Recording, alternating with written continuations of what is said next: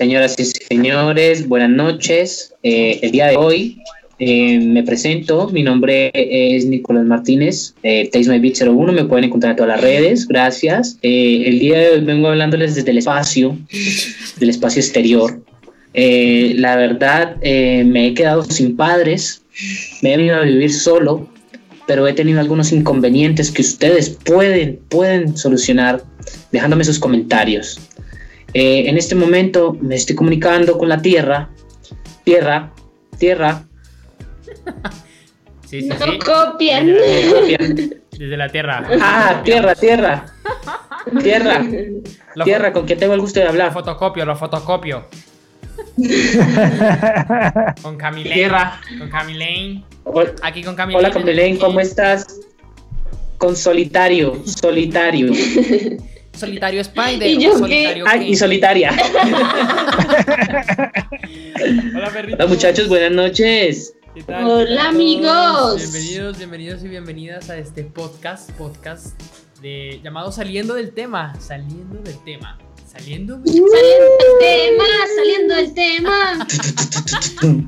¿Qué tal todos muchachos? Bienvenidos, bienvenidas a este podcast nuevamente. Gracias, gracias por estar acá escuchándonos. Hoy estamos nuevamente las mismas cinco personas que hemos estado eh, grabando estos últimos tres programas, estos primeros tres, porque es que últimos, tengo huevo, estos primeros tres, tres programas del tema.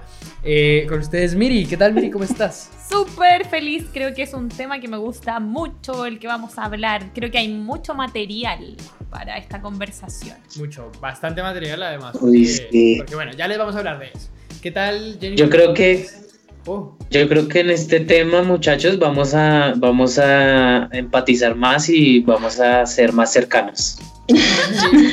yo, me, estaba saludando el Cristian. Bien, weón, pues aquí hoy tocó, hoy tocó correr todo un poquito porque yo ando como medio ahí atareada, pero ya, ya, ya me liberé del trabajo y ya estoy aquí on fire. Como ven, muchachos, ya empezamos a quejarnos. La vida del... La vida viviendo en soledad es una gonorrea. Pero bueno. Viviendo en soledad, viviendo en soledad. ¿Qué tal, Nico? ¿Cómo va, Nico? Pues bien, pararse acá en cuarentenados, muy chévere, la verdad. Mucha, mucha reflexión, mucho aseo. Eso es lo único que me tiene cansado ya tanto arreglar y eso. Pero bien, muy bien, muy bien. Acá eh, ansioso de este tema que vamos a hablar eh, síganme en mis redes sociales. Taste My Beat. Taste My Beat. Taste My Beat. ¿Qué tal Luis y yo? ¿Cómo vamos? Bien, bien, aquí con un poco de malestar. Creo que uh. me intoxiqué o tengo el virus ese mortal. Cállese. Esperemos que no. No, weón, Pero bien, todo bien, todo bello. Me va a hacer falta, Luis. Aquí me va a hacer falta. Lo sé. Yo sé que me amas. Bueno, gente. No, Luis, yo sé que no. Ya, bienvenidos, de verdad, bienvenidas. Eh, nada, mi nombre es Camilo Suárez. En Instagram me puedes, me puedes encontrar como Pases del Elefante. Eh, y nada, oigan, hoy vamos a hablar de un tema muy chévere, muy chévere, que es viviendo eh, solos, viviendo, sí, viviendo solos. casi todos vivimos acá solos, excepto Nico y Jennifer, que viven juntos. pero yo vivo solo, Miri vive sola, Luis vive solo eh, y hoy vamos a hablar de ese tema. Creo que es un tema que muchas personas deberían saber si no viven solos o solas, si están a punto de irse de la casa de sus papitos o de sus mamitas o de ambos. Y también eh, de las personas que, que, viven solos y solas. Yo creo que vamos a, a, compaginar mucho con esas personas que viven solos y solas. Entonces, hoy vamos a hablar de ese gran, gran tema. ¿Quién quiere empezar esta vez? Ah, bueno, yo, yo, yo.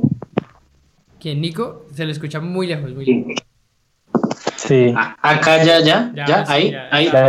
mejor, mejor, sí, señor. Le... El micrófono. Ah, claro. Sí, es que, es que tengo acá el iPad y no sé. Acá hay uno y acá hay otro. Ah, entonces, listo. Ahí, ¿ya? ¿Me escuchan? Perfecto. Perfecto, lo escuchamos excelente, muchachito. Al peluche. muchas gracias. Eh, gracias por la invitación. Eh, me gustaría empezar a contarles eh, mi historia. Mi historia es sencilla, es básica. a los 20 años me he quedado solo en casa. bueno, no. Ahora sí. bueno, no, mi historia es chévere porque la forma en la que yo me quedé solo fue un poco loca, trágica y, y es de esas veces que uno sabe, no, no, no, sabe que es la última vez de pronto que uno va a compartir con esas personas. Entonces, pues yo vivía con mis abuelos, básicamente toda la vida he vivido con ellos. Viví con ellos y a la edad de los 20 años, 21 años, eh, yo tengo un hermano pequeño y mi mamá se había ido a vivir sola y no tenía con quién cuidar a mi hermano. Entonces mi mamá un día me llamó y me dijo, oiga Nico, eh, es que necesito pues que venga sus abuelitos un, un, mesecito a cuidar al niño mientras yo soluciono las cosas y yo pues bueno, listo. Pues yo pensando en mi hermano, ¿no? Cuando pues nada, de repente pues se fueron y pasaron los meses, pasaron los meses y pues ya después como de los seis meses fue que yo me vine a, mentalizar de que ya iba a estar solo en la vida, y, y, pues mientras tanto ahí tuve que aprender varias cosas que pues ahí les, les vamos contando, pero ese es mi inicio. ¿Quién sigue? Yo, yo, yo puedo seguir, yo en segundas. eh, Digamos que yo sola, sola, sola, sola nunca he vivido, porque siempre he vivido con Nico. o sea, no. ¿Siempre? ¿Desde bebé? No, no, no. O sea, siempre desde que me fui de mis papás. ¿Me entienden? Ah, ok, ya. Diferente, sí, diferente. Yo crecí con mis abuelos en un pueblito, también igual que Nico, acá cerca de Bogotá, pero a los 13 años me vine a vivir aquí con mi mamá y mi papá. Ok. Mis papás se le fue Jennifer. hola, hola, hola. ellos dos, así como tienen unas vidas. No, Jennifer, no te escuchamos. No sé, llegó un punto en que ya no aguantaba cómo vivir allá, me pasaron cosas horribles. Bueno, esa, sí, esa es como para traumas, esa es como para un podcast de traumas. se cortó. Se, se cortó desde el principio, desde donde dijiste que te, que viviste. en serio. Desde que ya, desde que ya están cansados de escucharte, Jen. Gente, entiéndanos porque. o sea que, pero lo mío quedó. Sí, sí, sí, claro. El de Nico quedó. Lo de Jennifer, desde que empezó a decir que ella vivió en un pueblito, ahí se cortó. Ah, listo, bueno, listo, listo. Ah, bueno. Retomemos otra vez. Retomo. Eh, desde, ay, yo, yo segunda, ¿listo? Un, dos, tres, ya. No, porque es desde un pueblito. Yo vivía en un pueblito, entonces, bueno, hasta los 13 años, ya. Ahí me vine a ir a Bogotá. y entonces, eh, con mi papá y mi mamá, ahora sí, ¿no? Antes yo vivía con mis abuelitos y mi mamá.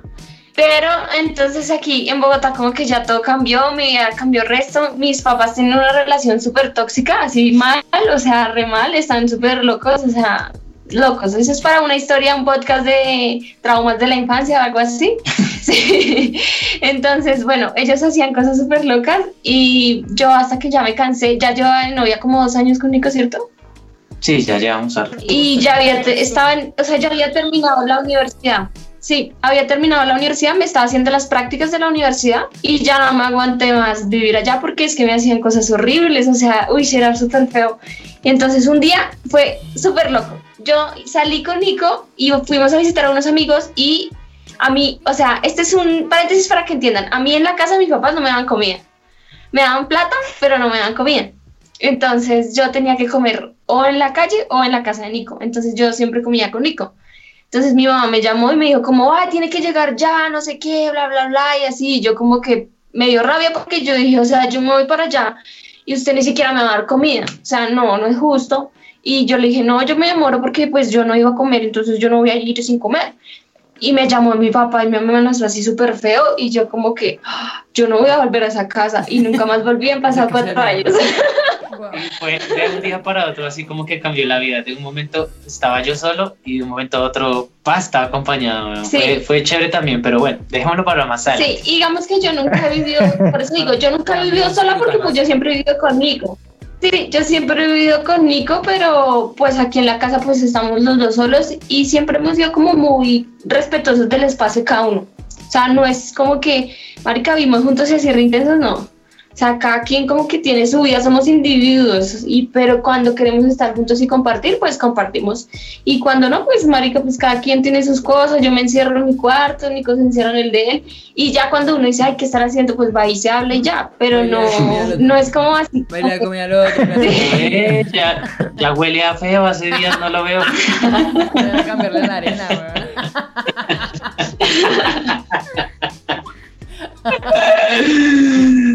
bueno, bueno, bueno. ¿Y Luis? Bueno, Lucho. ¿Cómo se quedó solo Lucho? Ya no me acuerdo, vean.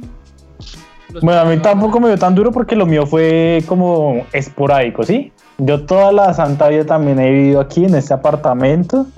De mis casi 29 años, los he vivido todos acá.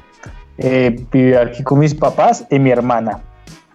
Y eh, como, uy, ¿hace cuánto se fueron mis papás para Guadalajara? Yo creo que... Eh, no sé, fueron como... Ah. Como hace unos... Como siete años. Unos... No, como unos ocho años. Como hace unos ocho años, eh, mis papás decidieron irse de aquí a la ciudad por cuestiones, yo creo que de salud y de tranquilidad de ellos. Ellos se estresaban mucho aquí en la ciudad, entonces se fueron a vivir en una vereda, a un pueblo, a tierra caliente, por cuestiones de salud y tranquilidad. Entonces yo me quedé viviendo aquí. Con su hermana. Con mi hermana. Sí, con mi hermana. al poco tiempo, mi hermana, sí, al poco tiempo mi hermana se casó, o ya estaba casada cuando mis papás se fueron mi marica, no me acuerdo. Bueno, la idea es que se casó. Entonces, eh, sí, el, el, esposo se vino a vivir con nosotros, aquí al apartamento. Entonces viví con ellos como unos tres años acá en el apartamento. Eh, eh, mi cuñado tuvo la fortuna de que lo trasladaron a otro país. Entonces, obviamente, pues mi hermana se fue con ellos y pues yo me quedé solito. Y me dejaron el apartamento vacío porque todo era de ellos. Pues digamos que eso fue lo que me dio duro, o sea, tener el apartamento vacío, porque siempre lo, lo tuve todo y de un momento a otro me quedó el apartamento vacío, no tenía nada. Yo, uy, pucha, Yo todavía lo tengo vacío. Desde que nací. Qué bien pero poquito a poco pues fui consiguiendo las cosas y mis papás me ayudaron a conseguir algunas cosas, comprando, me ayudaron a conseguir donde comprarte pronto de segunda y eso, entonces ahí conseguí cositas. Buena. Y ya, pero pero es chévere vivir solo y pero también un poco aburridor a veces, a veces a veces me aburro un poco, la verdad. Debo admitirlo y siento la soledad. Quiero un perro o algo, pero como tengo que trabajar, me va a dejar acá el perro solo. Entonces estoy en un dilema. Oiga, pero tenemos que hacer un paréntesis ahí para que la gente entienda porque, o sea, que nosotros somos vecinos, ¿sí? O sea, Cristian es mi vecino, pero ya no porque se fue. Así nosotros nos conocemos del barrio, somos amigos desde hace muchos años y nos conocimos pues todos viviendo con sus respectivas familias, ¿no? Y con el pasar del tiempo nos fuimos quedando solitos, pues obviamente uno va creciendo, jóvenes, si nos ven, 01, eh, uno va, uno va creciendo y pues en la vida se va dando cuenta de que pues toda la gente tiene otras prioridades y uno también debe empezar a asumirlas. Sí. Eh, sigamos. Pero entonces, para que la gente entienda por qué, por ejemplo, nosotros siempre hemos vivido en esta casa y Luis también es porque ya eran de nosotros. O sea, como que nunca nos hemos mudado. El único que se ha mudado es Cristian. Claro. Cristian, sí. Que fue para Chile nada más y nada menos. claro. Oigan, eh, no sé si Nico y Jennifer se pueden agomar un poco porque el internet, o sea, se les ve pixelar la cámara y el audio no se escucha muy bien. Entonces. Es será por el. Ah, estoy enviando un transfer, pero de trabajo. Pero bonita la obra. Ah, o sea, está ocupando toda la banda de red. Pero voy a quitar la está cámara. Está ocupando toda la banda. Bien. Sí, sí, sí, por, hola, por, re, hola, re, hola, hola, re, hola, re, hola, hola, re, hola. Buena, Miri. Ya. Bueno, también contarles a los que están escuchando que yo no conocía a estos colombianos muy simpáticos. Eh, Porque lo dices despectivamente. No. estos rolos. Los rolos chupados. Jennifer no No, para, para que sepan que soy la única chilena. Oh. se nota, por si no se nota. Se nota poco, se nota. Se nota Se nota poco. No se nota poco, weón. Eso fue como peruano, Nico. sí. sí, sí. Ya. Como peruano. Qué idiota.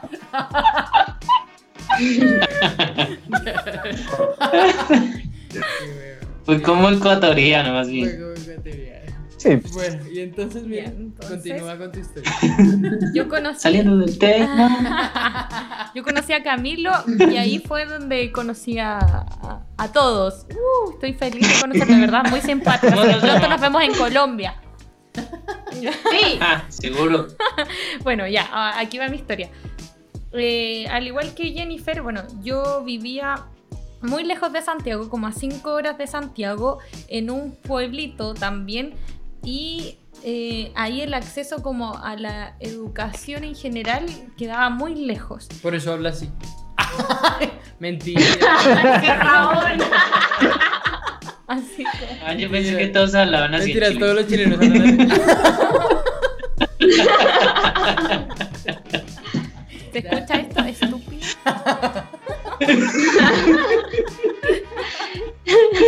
Bueno, ya, ya, dejemos, ya, dejemos la que cuente porque ella, ella nos escuchó. Oye, he ardido. sí. La envidia lo que hace, ¿sí ves?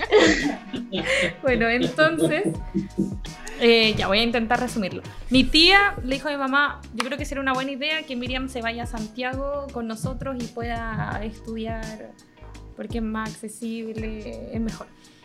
Y finalmente mi mamá, bueno, además que lloraba, lloró cinco años seguidos de lo que yo después la iba. yo estaba feliz de venir más a Santiago porque es un lugar muy distinto a donde yo vivía. Me encanta la ciudad, me gusta el caos, entonces me fascinó. Se supone que yo, bueno, a los 14 años recién cumplido llegué a Santiago a vivirme con, con mis tíos, así que a esa edad salí de mi casa. Y y luego ya decidí independizarme sin tener trabajo, sin nada, que eso después quizás lo podemos hablar más adelante. Eh, fue mágico todo lo que pasó, porque de verdad ni siquiera tenía trabajo y no me pidieron nada para poder arrendar, o sea, ningún documento, así que fue increíble. Entonces comencé a los 19 a vivir con una amiga eh, y al año ya, después de que vivía con ella, me quedé sola eh, viviendo. Fue, fue difícil porque, porque, bueno, no tenía trabajo y después conseguí trabajo y me pagaban, me pagaban muy poco, pasé hartas necesidades, pero bueno, me siento muy contenta de haber vivido todo y, y bueno, agradecida también de, de, lo que se puede tener ahora. Así que después quizás más adelante podamos entrar en, detalles. Qué bueno, qué bueno. Comparto tu dolor, comparto tu dolor, Miriam. Amén.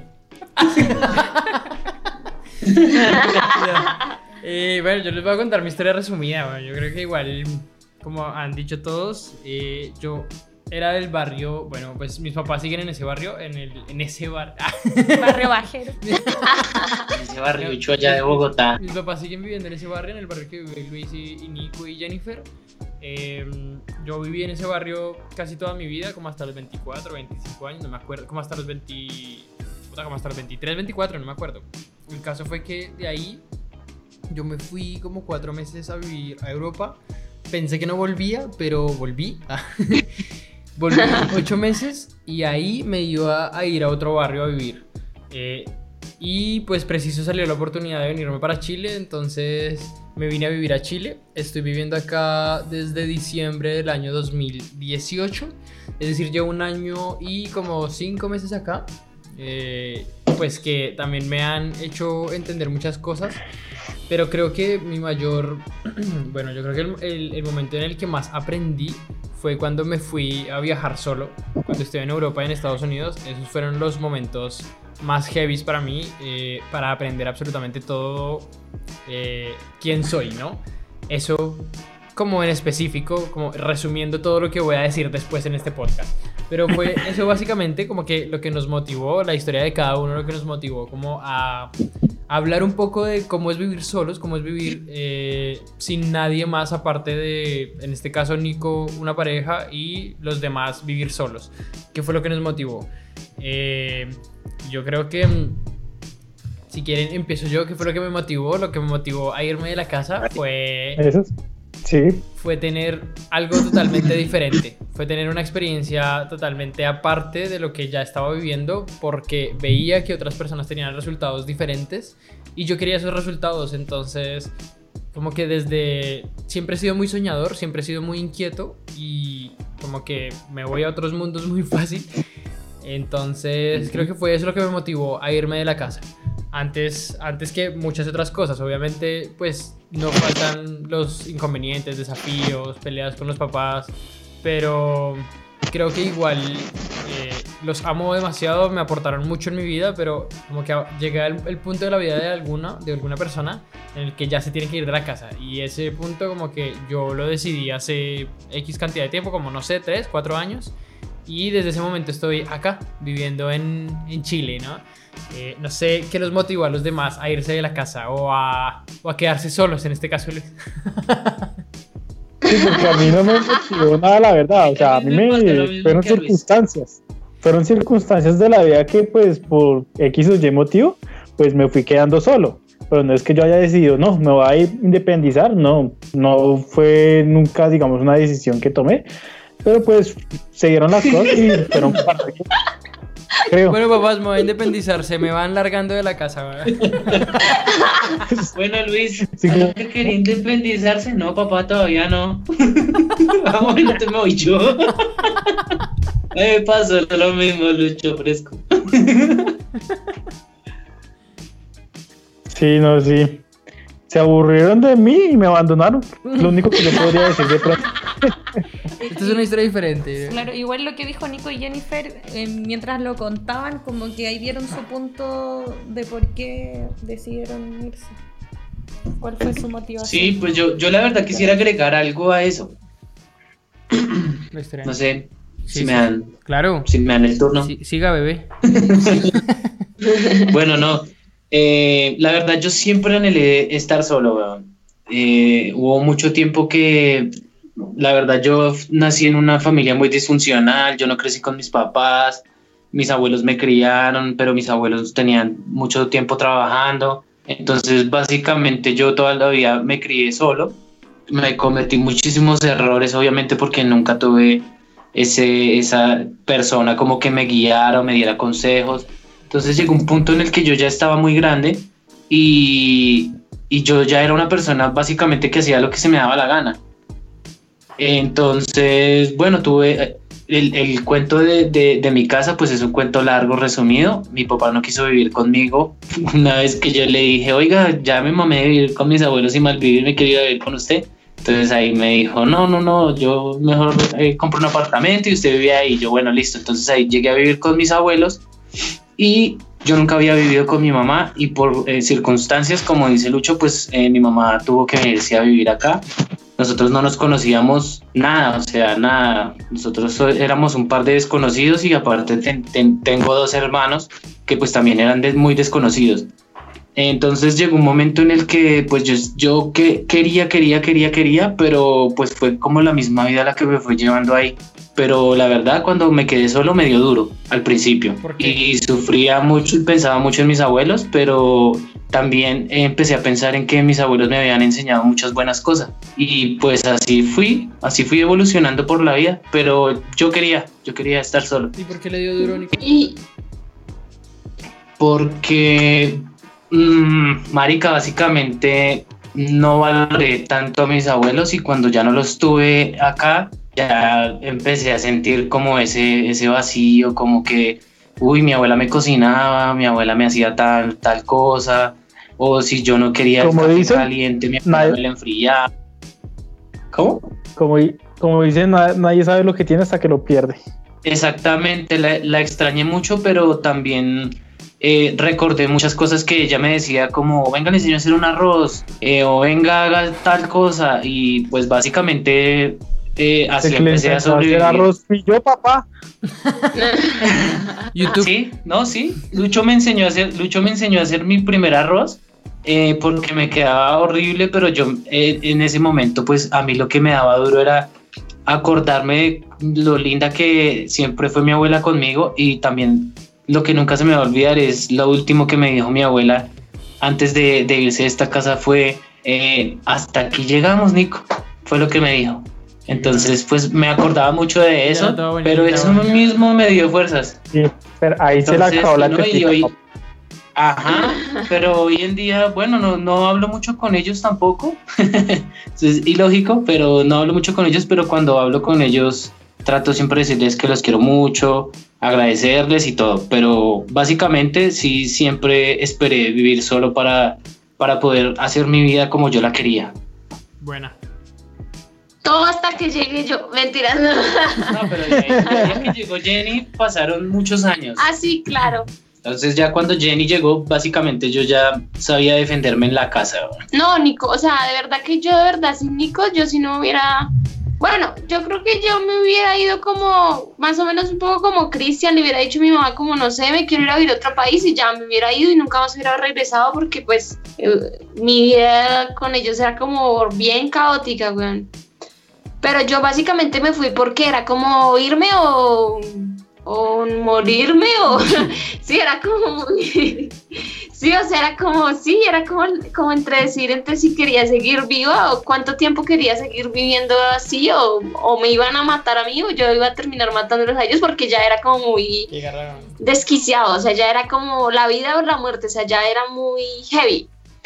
Pero pues yo me vine a vivir con Nico primero porque pues teníamos súper buena relación y segundo porque yo prácticamente ya vivía aquí antes de eso o sea, como que desayunaba, almorzaba y comía aquí, sí, o sea. Sí, fue como un año, un año en el que Jenny iba a la universidad, entonces me decía que salió temprano y yo le hacía almuerzo y le tenía su almuerzo.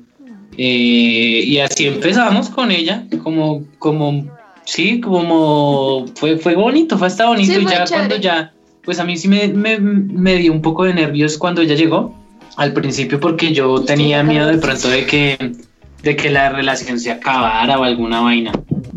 Pero, pero pues nada, uno se deja llevar, hacer las cosas, pues lo que uno considera, no sé, bueno, como, Correcto. no sé, como entregarse uno. Si uno se entrega a la persona, pues creo que se puede vivir. Sí, también es de paciencia, o sea, no es como solamente o sea, de hacerlo por hacerlo, sino de ser consciente. O sea, por lo menos yo, yo venía de una casa en la que nunca me exigieron como el hecho de arreglar o de, ¿sí me entiendes? O sea, yo, marica, yo tenía 19 años y yo creía en el hada de la ropa, en el hada de la comida. el hada de la ropa, qué mierda, Te lo juro, peor, o sea, no, marica, yo toda la vida me, hicieron todo, marica, yo, mi mamá, o si no, mi mamá tenía una señora que le ayudaba, o sea, yo nunca hice nada, eh, y mucho menos cocinar. Yo creo que o sea, fue re diferente en nuestra situación, porque primero, eh, bueno, yo no me lo llevaba tan bien con mi papá mientras vivía en la casa, eh, por, bueno, por muchas situaciones en, en el largo de la vida, pero si lo veo desde este punto de vista y comparándome, que no lo debería hacer, pero igual como que uno intenta comparar la vida, comparar su punto de vista. Eh, comparando la vida, la mía no fue tan trágica, bueno, la, la, mía, la mía fue problemas normales de familia y sí, bueno, que en algún momento pasan y tal. Y no fue, no fue esa vida tan dura como yo creí en algún momento. Porque en algún, algún momento sí dije, puta, tuve una vida de mierda con mis papás. Pero ya cuando después, claro, ya cuando después uno se da cuenta. Cuando usted escucha historias de verdad de terror de gente que le hacía, así como a mí, que le hacían cosas re heavy, uno dice, uy, qué loco. yo, de verdad tenía todo, absolutamente todo en la casa. Obviamente a veces mi mamá y papá, pues sí me decían como haga alguna mierda o no, no está haciendo nada en la casa, entonces pues es como hora, ¿no? tenían razón, entonces Obviamente a veces, muy de vez en cuando, tengo que decirlo, muy de vez en cuando la llevaba a mi mamá. Yo sí en algún momento hice algo en la casa, eh, como lavar el baño. Cada ocho días, bueno, me tocaba lavar el puto baño. Y comer. Y comer. comer y cagar. Comer y cagar. y después limpiar el mierdero. Pero claro. Pero como que sí, cada ocho días me tocaba a mí lavar el baño y, y, eso obviamente lo agradezco un montón porque cuando, cuando mi papá me obligaba a algo eh, y yo no lo hacía por rebelde o por huevón, no sé, por alguna cosa, mi mamá decía, espera, espera que algún día le va a tocar. Y eso a mí siempre me quedó marcado, weón. Y ya cuando, cuando, llegué acá a Chile, como las primeras veces que me tocó hacer aseo en el apartamento allí, yo, yo le mandaba videos a mi mamá, a mí, ahora sí llegó su dicho de mierda que en algún momento me iba a tocar, pues ahora sí me tocó, weón. No era un dicho, era una, ¿cómo se llama? Una predicción. Ah. Premonición. muchachos, yo, aprendí que también eso de, de uno compararse pues no está bien porque cada quien tiene su vida y cada quien tiene su propia tragedia y uno no puede calificarla de mayor o menor. Yo pienso que cada uno, si para uno fue trágico, fue trágico y punto y, y, uno debe respetar eso y porque, o sea, no hay, no hay, no hay no hay tragedia más grande ni pequeña, ¿sí? Sino que cada quien vive su, tragedia. Y se los juro que yo he conocido gente a la que le han pasado cosas peores que a mí, Y yo digo como, uy, puta. como, ahorita yo lo comparo, es para como dar mi punto de vista, porque al final no soy como... Como, puta. No es para, es para contrastar, no para comparar. Sí, nada más que, que, eso. Pero, pero tiene mucha razón Nico. Y, y el tema es que ni uno es más por algo, ni uno es menos por algo, ni uno vivió más o vivió menos ni uno es más crack, no, ni más vivido, ni más recorrido, nada. Todos tenemos diferentes caminos y son circunstancias. Claro. Exacto. Y, Todo es perfecto. Claro. Y, yo creo que lo que más me dio duro vivir solo eh, es la comida, porque aquí es estúpidamente cara la comida afuera, güey. Y yo solamente como afuera. O eh, o sea, yo solamente. ¿En serio? Uy, no, eso es un gasto muy grande, güey. Eso es un gasto grandísimo comer afuera. ya le va a tocar. Eso es grande. Ahora se va a acordar de mí. eso es grande en Colombia. Aquí es estúpidamente grande, bueno, es como el triple. Se lo juro. Es o sea, muy caro acá. ¿cuánto vale como... ¿Por qué no aprende a cocinar, gran huevo, entonces? Porque, bueno, no me gusta. Tengo la posibilidad de comer afuera, entonces lo hago. De verdad, me quita demasiado tiempo. Jennifer, Jennifer se le cortó. Nah. Se me cortó a mí, yo creo, porque se cayó toda la conexión. ¿Ya? ¿Hola? Ah, ya, ya. Ya. ¿Me escuchó? No, no le escuché la pregunta. Que, que, que compare cuánto vale un corrientazo. Vea, un corrientazo. Aquí versus allá. Un corrientazo allá, ¿en cuánto lo consigue usted? Pues hay de todos los mm. precios, pero desde 8 mil hasta de 5 mil a 8 mil pesos corrientazo. Exacto. Ya de, ahí para allá es ejecutivo. Yo creo. Ah, claro. Ah, bueno, Luis, que se le espera. Claro, obviamente, obviamente en la 93 uno consigue corrientazos de 10 lucas, 12 lucas. Y es corrientazo. Es ejecutivo. Es ejecutivo. Corrientazo ya no se consigue. Bueno, tiene razón. Corrientazo entonces de. Yo creo que 5 mil ya no. Por ahí 6 mil a 8 mil pesos por ahí. ¿Sí? Se consigue 5 mil porque uno ve carros, digamos, enfrente de las empresas, carros de, o sea, carros particulares vendiendo almuerzos y generalmente los combinados. Claro. Eso. Algo parecido al combinado, pero Vean, esos, esos, esos 8 mil pesos, que es el top, es lo máximo, eh, son aproximadamente 2.500 pesos chilenos. Con eso te alcanza para una Coca-Cola Express. Una Coca-Cola, weón. Un corrientazo acá. No, a lo bien. Un corrientazo acá vale 4 lucas y eso. O sea, obviamente hay gente, eh, por lo menos los peruanos acá venden mucha comida como ilegal, ¿no? Porque a veces ellos llevan sus, sus, sus tupper, no, no tupper, sino como envases plásticos de comida y son es poca la comida. Es poca la, sí, más o menos, pero es de plástico. Y ellos se la llevan como a las oficinas, pero normalmente, o sea, es difícil conseguir eso y uno consigue, no sé, en 3.500 o 3.800, ¿sí? Chileno. ¿Y cuánto es eso en Colombia? 3 eh, por 5, 15, aproximadamente como 15 mil pesos. Eso es lo más barato. Eso es lo más barato. Lo más barato. Lo más barato que usted puede conseguir. Y ya de más o menos 4.500 hacia arriba es corriente. O sea, en un restaurante normal, 4.000, 4.500, que son 20 mil pesos, 22 mil pesos. Lo más barato, güey. ¿Sí? O sea, haga la comparación, 8 y 8, 16 es más del doble eh, el almuerzo acá. Entonces... Con eso aquí comemos tres, marica. ¿Ve? la comida en si, compramos para hacer, bueno, comemos una Todos los cinco, sí. La comida, la Con lo que usted compra un corrientazo, yo aquí me compro unas costillas barbecue, weón. Exacto. La comida acá es terriblemente cara, weón es muy cara. Y eso es lo que más me ha dolido desde el momento en que me vine a Santiago, desde el momento en que me vine a Chile. Además que pues la sazón no es la misma, la comida no es la misma. Obviamente acá tienen costumbres totalmente diferentes. Ellos, a ellos les gustan sus costumbres, como que a ellos les va a faltar muchas cosas cuando estén en Colombia. Pues así mismo a mí me hace falta la comida colombiana acá. Eh, y conseguir aquí comida colombiana un plato corriente, que es una bandeja paisa o algo así, son 8 mil pesos chilenos, ¿sí? Es decir, como 40 mil pesos colombianos, mínimo. ¡Wow! ¿Sí? Sin bebida, bebestible. Sin ninguna no, pero acá, acá, pasa, acá pasa a veces eso, pero no, acá tiene sopa, seco, fruta y jugo. Y Oh, yo eso me decía Camilo que en Colombia ponen mucha fruta y uno puede tomar jugos naturales. Acá eso es caro, sí. acá es, otra caro, cosa. a mí me encantan. Acá, los jugos naturales. Y si almuerzas en el restaurante, puedes repetir jugo lo que, pues sí. Jugo, jugo, jugo. Acá, eso, eso también me ha hecho demasiada falta. Yo tomaba mucho, mucha limonada allá en Colombia y, era demasiado rico. Acá los jugos naturales no son normales. Acá la gente toma Coca-Cola cero, Coca-Cola light. O sea, son normales, pero son caros. Son normales, pero son caros. Entonces la gente no. Pero, pero eso pasa en muchos países. Muchos países. Claro. Según yo. Esas son las ventajas del tercer mundo. Ah. No, acá, acá, acá, Del trópico, más bien. Y toda la gente toma gaseosa. No, pero si tú comparas la cantidad de gaseosa versus la, de, la, de, jugo, no, no, no, no. pueden equipararse. la gente, la gente toma mucho más jugo allá en Colombia, bueno.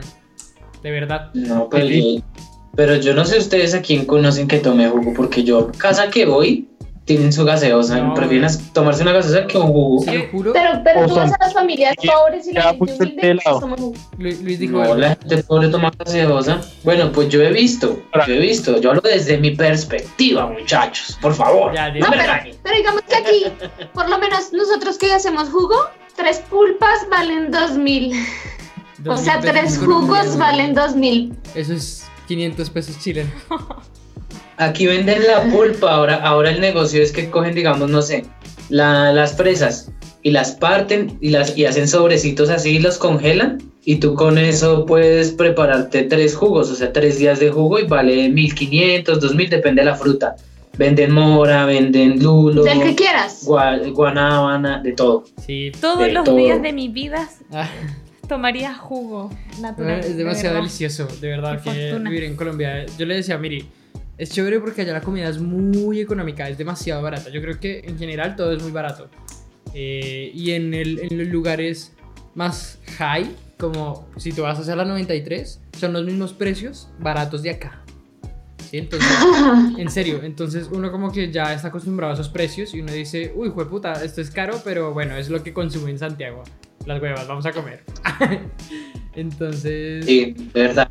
Es heavy porque uno se acostumbra Pero por eso, si fueras al sitio de la 93 de allá, ¿cuánto te saldría? No, ni Exacto. weón. El sitio de la 93 de acá son mínimo.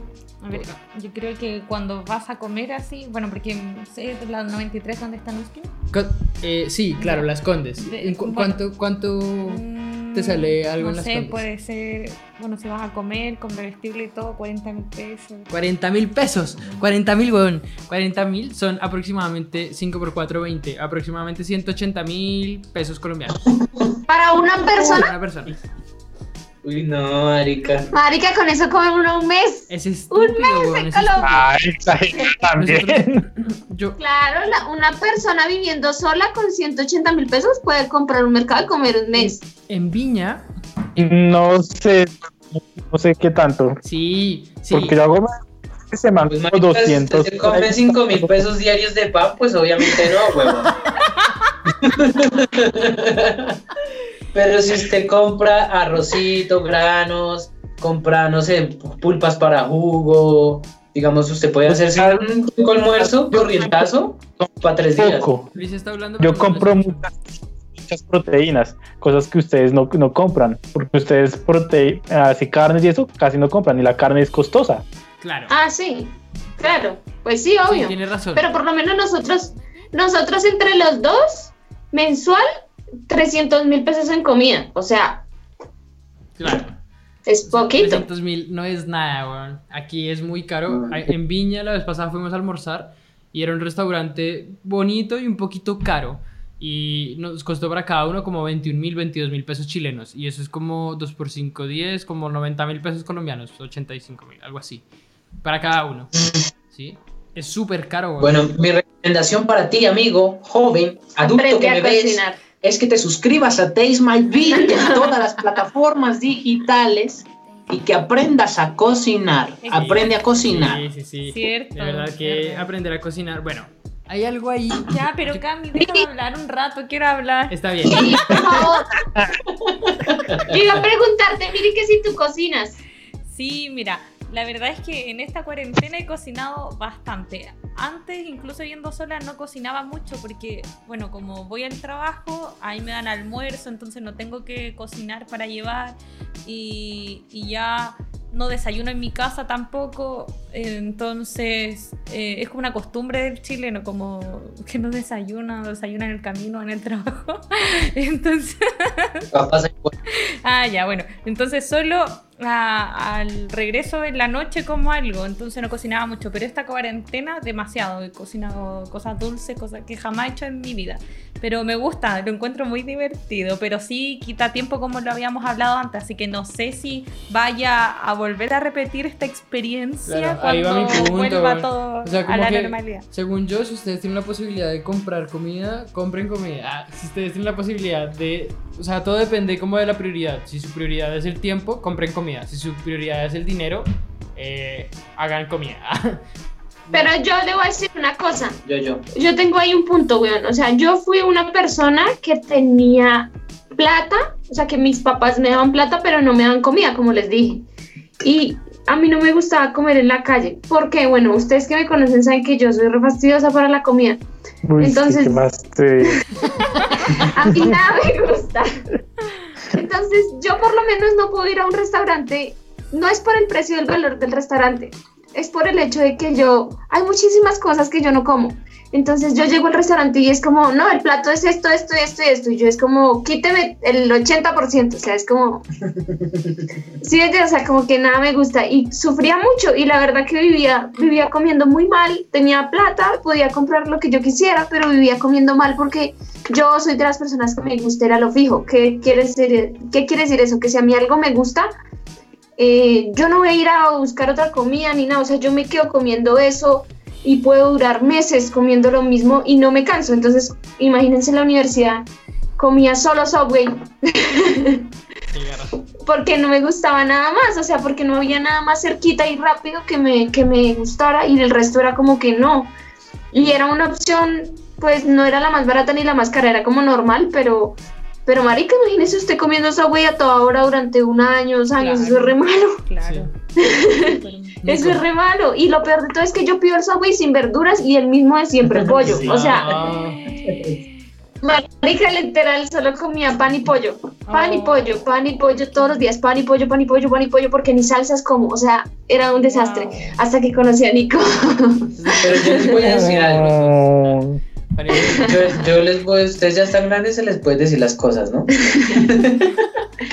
No, a mí la verdad me gusta mucho cocinar, me gusta, sí, me gusta, me gusta porque, no sé, me relaja, porque, no sé, tiene algo, algo chévere, pero muchas veces me pasa lo de Cristian y es que pienso que es una perdedera de tiempo brava. Entonces yo todavía tengo ese, ese, como ese encontrón, weón. Amo hacer, amo cocinar, pero detesto que me coma tanto tiempo, pero tampoco me gusta salir a comer, entonces prefiero cocinar, ¿se me entiende? Tengo como una pelea constante con eso, pero eh, me gusta, me gusta. Sí, a mí por lo menos no me gusta mucho ir a un restaurante, mm, pues voy a decir normal, digamos que por ejemplo usted está en cualquier lado y llega y se mete a un restaurante, pide un almuerzo y se lo come, yo no puedo hacer eso. ¿Por qué? Porque no me como la comida. Sí, o sea, porque no me gusta el arroz, porque no me gusta la, por ejemplo, si me dan pollo con hueso, yo no me lo como. Bueno, es un montón de líos. En cambio, yo ya sé que le gusta y que no. Exacto, entonces a mí me toca, inclusive yo a veces, antes de la cuarentena y todo eso, yo iba a la casa de mis clientes con mi coca, weón, a, comer, a almorzar allá con ellos, pero con la coca, porque yo decía, no me vayan a dar comida porque yo no como. Sí, ah, porque yo no comía. Esto Ah, ya no sabe qué es. Ah, ok. Le dijeron coca a un chileno, güey, que solo, solo la consumen, que ustedes producen. Ustedes compran. Ah, sí. Tiradera, sin tiradera, sin tiradera.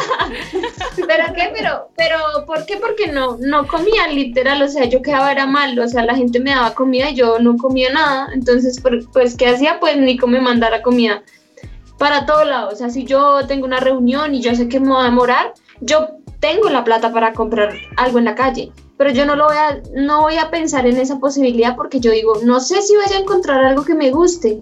Y cuando no tengo opciones, pues a se lo juro, me sigo metiendo, o voy a comer el marica sándwich de pollo porque no, O sea, no hay nada más que me guste, punto, ya, o sea, se acabó, yo no me voy a matar la cabeza. O sea, si yo viviera sola y estuviera en cuarentena y no hubiera aprendido a cocinar, porque a mí me enseñó a cocinar Nico, literal, yo comería sándwich, hubiera pedido 50 sándwiches de sopa y los tendría congelados, bueno, y estaría sacando uno para el desayuno, uno para el almuerzo. y una maruchan para variar.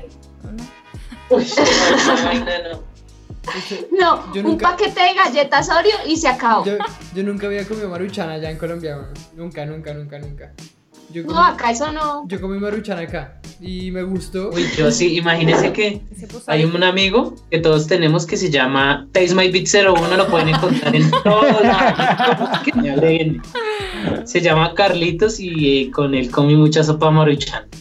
Sí, yo no, yo no. Yo nunca, Tuve esa época. Yo nunca lo había comido y llegué acá y me comí como cuatro sopas maruchan y Miriam me dijo, eso da cáncer. Y yo, fue puta. la primera que esa, me, vaina, es que esa vaina es fea, ¿no? Lo primero que me gusta. Es rica, pero baila. Lo primero que me gusta. Pero vean, Luis, Luis, Luis. Pero vean que yo compro la, la sopa, no la, la, la sopa maruchan, pero no para comerla así. Yo con la sopa maruchan es que hago ramen. Esa la utilizo para hacer ramen. Ah.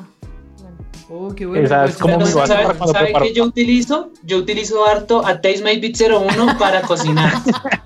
Suscríbanse, estamos en todo. Gracias, no hagas Yo les quiero decir algo. Eh, yo consumía mucha sopa maruchan cuando me fui a vivir sola porque no me alcanzaba la plata. Por eso básicamente, pero las comía mucho porque valían un dólar o menos, la podía encontrar. Pero era por necesidad, porque no. Cuando me fui a vivir sola, bueno, les voy a contar esto.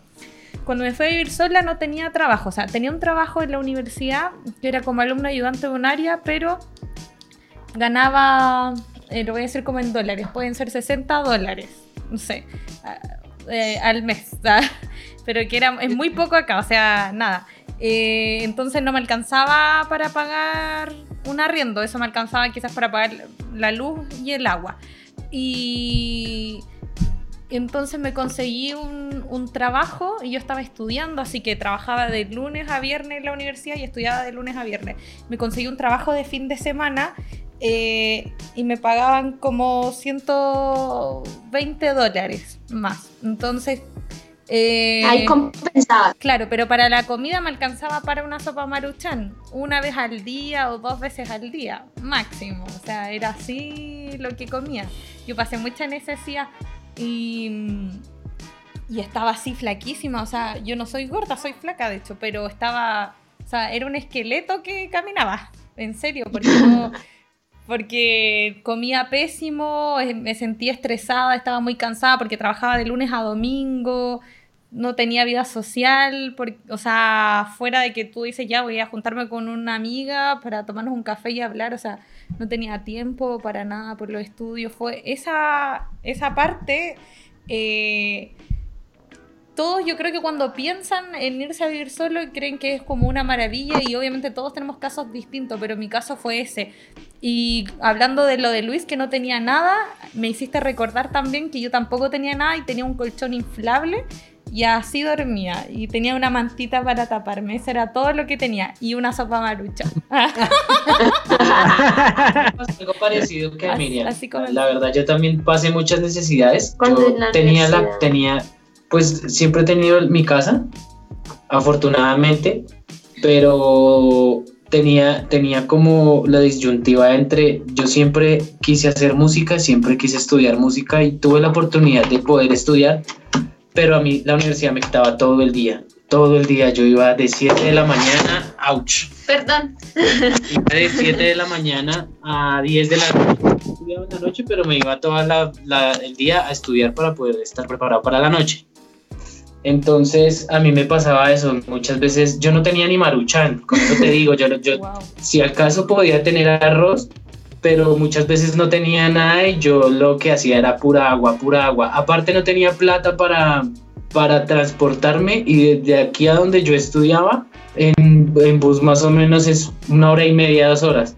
Entonces yo todos los días me iba en bicicleta, pero Uy, fue re difícil, fue re difícil ese, ese momento. Yo tenía acá mi, mi cama, mis cosas, tan, pero las ganas como de querer hacer, o sea, ser alguien, me llevó a hacer ese tipo de cosas y como yo me defendía en ese momento era haciendo trabajos de la universidad. Yo soy muy bueno haciendo producción musical y había mucha gente que no le gustaba y yo hacía sus trabajos y cobraba una plata, pero no me alcanzaba realmente para mucho.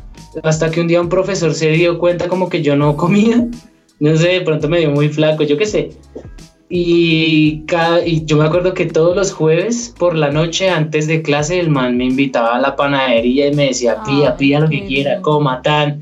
Y lo recuerdo, o sea, de verdad me trajo muchas cosas bonitas y muchos recuerdos gratos el saber que hay gente que te, puede, te ayuda, no te va a ayudar en todo, pero por lo menos te tiende la mano con una comida y pues uno, uno que sabe lo que es pasar hambre, eh, valora mucho eso y dice uno, uff, me acuerdo tanto de eso, pero sí, también me pasaron muchas cosas antes de otra vez poder estar gordito y todo eso. Sí, pero miren que no, o sea, a veces uno piensa que la cuestión de pronto de aguantar hambre es solamente por no, por no tener recursos, ¿sí? Pero es súper gracioso porque cuando nosotros nos conocimos, literal, los dos estábamos aguantando hambre por dos circunstancias diferentes. Nico, pues por lo que acabo de decir, y yo porque literal no tenían dónde comer, o sea, porque tenía la plata y tenía todo, pero no tenía dónde comer porque nadie me daba como lo que yo comía, ¿sí me entiendes?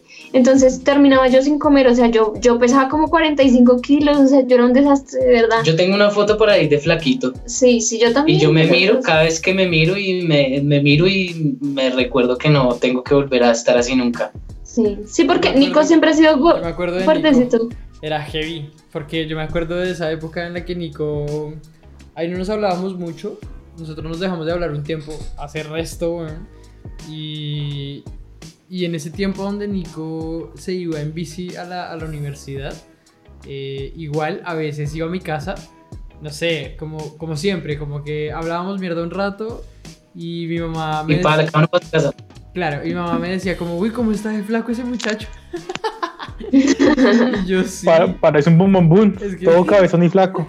Pero yo nunca me, yo nunca me di cuenta hasta, hasta que un día me tomé una foto y me, me vi, weón, una calavera y yo dije, no, parce, o sea, pero, pero también me digo, marica, o sea, qué ganas tan hijo de putas de, de querer hacer algo yo en la vida, weón, que no me importó ni siquiera nada, weón, nada, nada, o sea, ni quedarme solo, nada, nada, todo, todo por un sueño. Y obviamente, pues ya quedándome acá solo, pues pensaba era mucho en mis abuelos, weón. Eso era lo que yo más pensaba cuando me quedé solo, como, pues pucha, mis abuelos, mis abuelos. Pero yo sé que mis, sabía que mis abuelos donde estaban estaban re bien mm. y eso me, ya, pues, con eso yo ya tenía ya eso ya me hacía feliz y ya no me importaba eso. A, a, mí me pasó con lo que dice el Nico, que bueno, yo si alguien de mi familia está escuchando esto, seguro... Es que allá él y la no se utiliza tanto, ah, porque eso es despectivo. Ah, no, acá no, no ah, perdón. No, no, tranquila, déjela. Yo te entiendo, yo ¿Por qué no la deja hablar, Cristian? se me olvidó lo que iba a decir.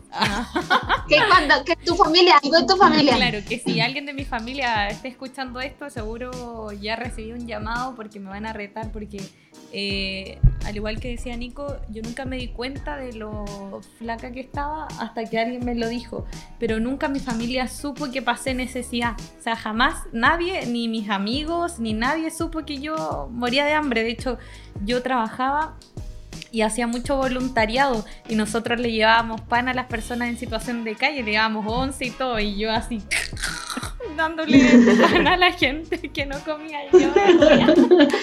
Ganas de comerse pan. Miri, ¿y por qué no decías nada? Yo creo que toda mi vida, desde muy chiquitita, incluso antes de irme a la casa, fue como muy independiente, que yo siempre me creía como grande y que yo puedo, yo siempre puedo, yo voy a poder y no me gusta molestar a los demás, entonces yo me las voy a arreglar siempre. Em, hasta ahora me cuesta un poco esto, Camilo como que me, me ha ayudado a con eso, como déjate ayudar, déjate ayudar, pero, pero sí he aprendido. Pero eso me pasó. Y yo le agradezco harto a mis tíos con los que viví porque nunca pasé necesidad con ellos, jamás, nunca hicieron distinción con mis primas tampoco. Y ellos incluso me daban plata. de verdad era increíble. O sea, mi familia es, es maravillosa, pero fue una decisión mía pasar por todo eso. Pero nunca, nunca mm, lo que les cuento no es de quejarme, porque jamás, como que ni siquiera en esos momentos me quejé y dije estoy mal, ni nada. Yo era tan feliz estando así, sola como, hoy tengo mi departamento, tengo mi colchón inflable. sí, no creas, yo también sentía esa, esa alegría. Para mí eso era como, yo me sentía millonario, así no lo fuera. Siempre, siempre, yo creo que, no sé tú, pero pues lo mío fue orgullo. El no, no haber dicho en ningún momento pedir auxilio o algo, no, no, o sea, yo siempre quise eh, hacer como si nada pasara, pero obviamente también al, quedarme solo, yo sé que eso no, no, les pasó a todos, yo me di cuenta de algo que a mí me marcó la vida para siempre y fue darme cuenta lo solo que estaba. Eso fue lo más, lo más así como que siempre yo decía, marica, no me llama a nadie ni siquiera preguntarme si estoy bien, si estoy vivo yo siempre pensaba como, marica, no me puedo morir, weón, porque donde yo me muera, weón, acá pasará un año y yo ya estaré calavérico y nadie se da cuenta, weón. Entonces, como que mi motivación era, yo tengo que salir adelante, yo tengo que salir adelante. Y me iba en mi bici así contento, a veces con casi siempre con el estómago vacío y llegaba sudado y pues obviamente baila, pero yo era feliz, yo era feliz con la vida que, tenía porque pues estaba haciendo lo que me gustaba al fin y al cabo, no, no como uno se lo imagina triunfando, pero lo estaba haciendo y creo que eso era mi satisfacción más grande. Bueno, lo estoy haciendo, lo estoy haciendo. Por dos. Sí, claro, sí. Sí. Uy. ¿Puedo hablar? ah, dale, dale, dale. Sí que no. no, mentira, no. De verdad que eh, los dos me hacen acordar de, de muchas cosas. Yo creo que eh, no pasé tanto, o sea, no puedo decir hubo pasé hambre, porque mi situación en Nueva Jersey fue la más difícil que he pasado. En mi vida creo que nunca había pasado hambre. Mis papás, incluso hasta donde yo tengo conocimiento, se sacaban la comida de la boca para dármela a mí eh, y a mi hermana.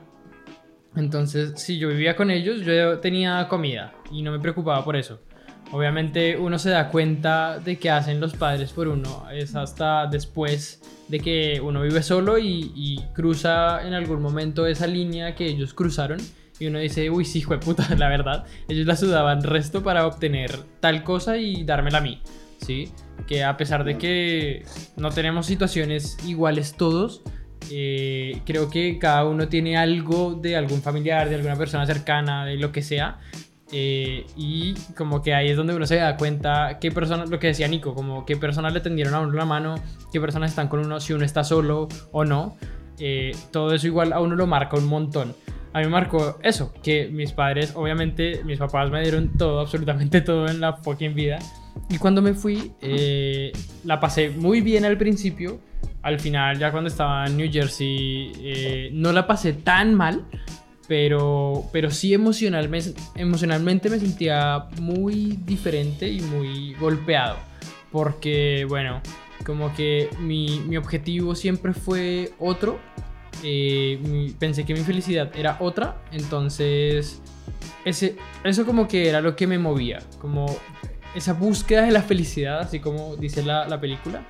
Eh, y no, no como un objetivo específico, que en este caso el de Nico era puta, la música, y la música lo movía a hacer lo que sea.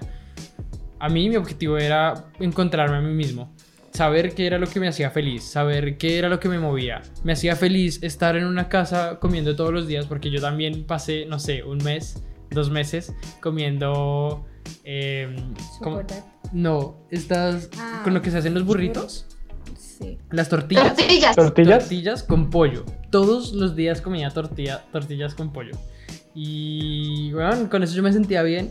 Ahí fue donde aprendí de verdad a balancear mi vida, mi energía. De verdad era muy heavy. Porque yo decía, parce, yo no sé de dónde saco tanta energía, pero meditaba y hacía resto de cosas. Que ahí fue cuando volví a Colombia y empecé a hablar con Nico otra vez y Jennifer.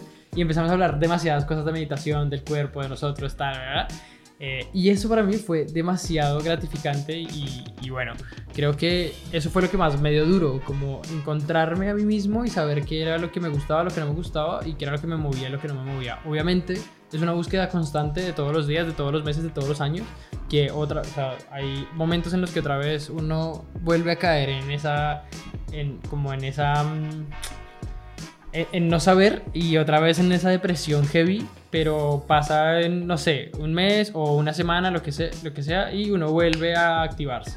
Entonces, ese tipo de cosas eh, creo que eh, son fuertes, pero a uno lo hacen madurar resto y saber quién es uno, ¿sí?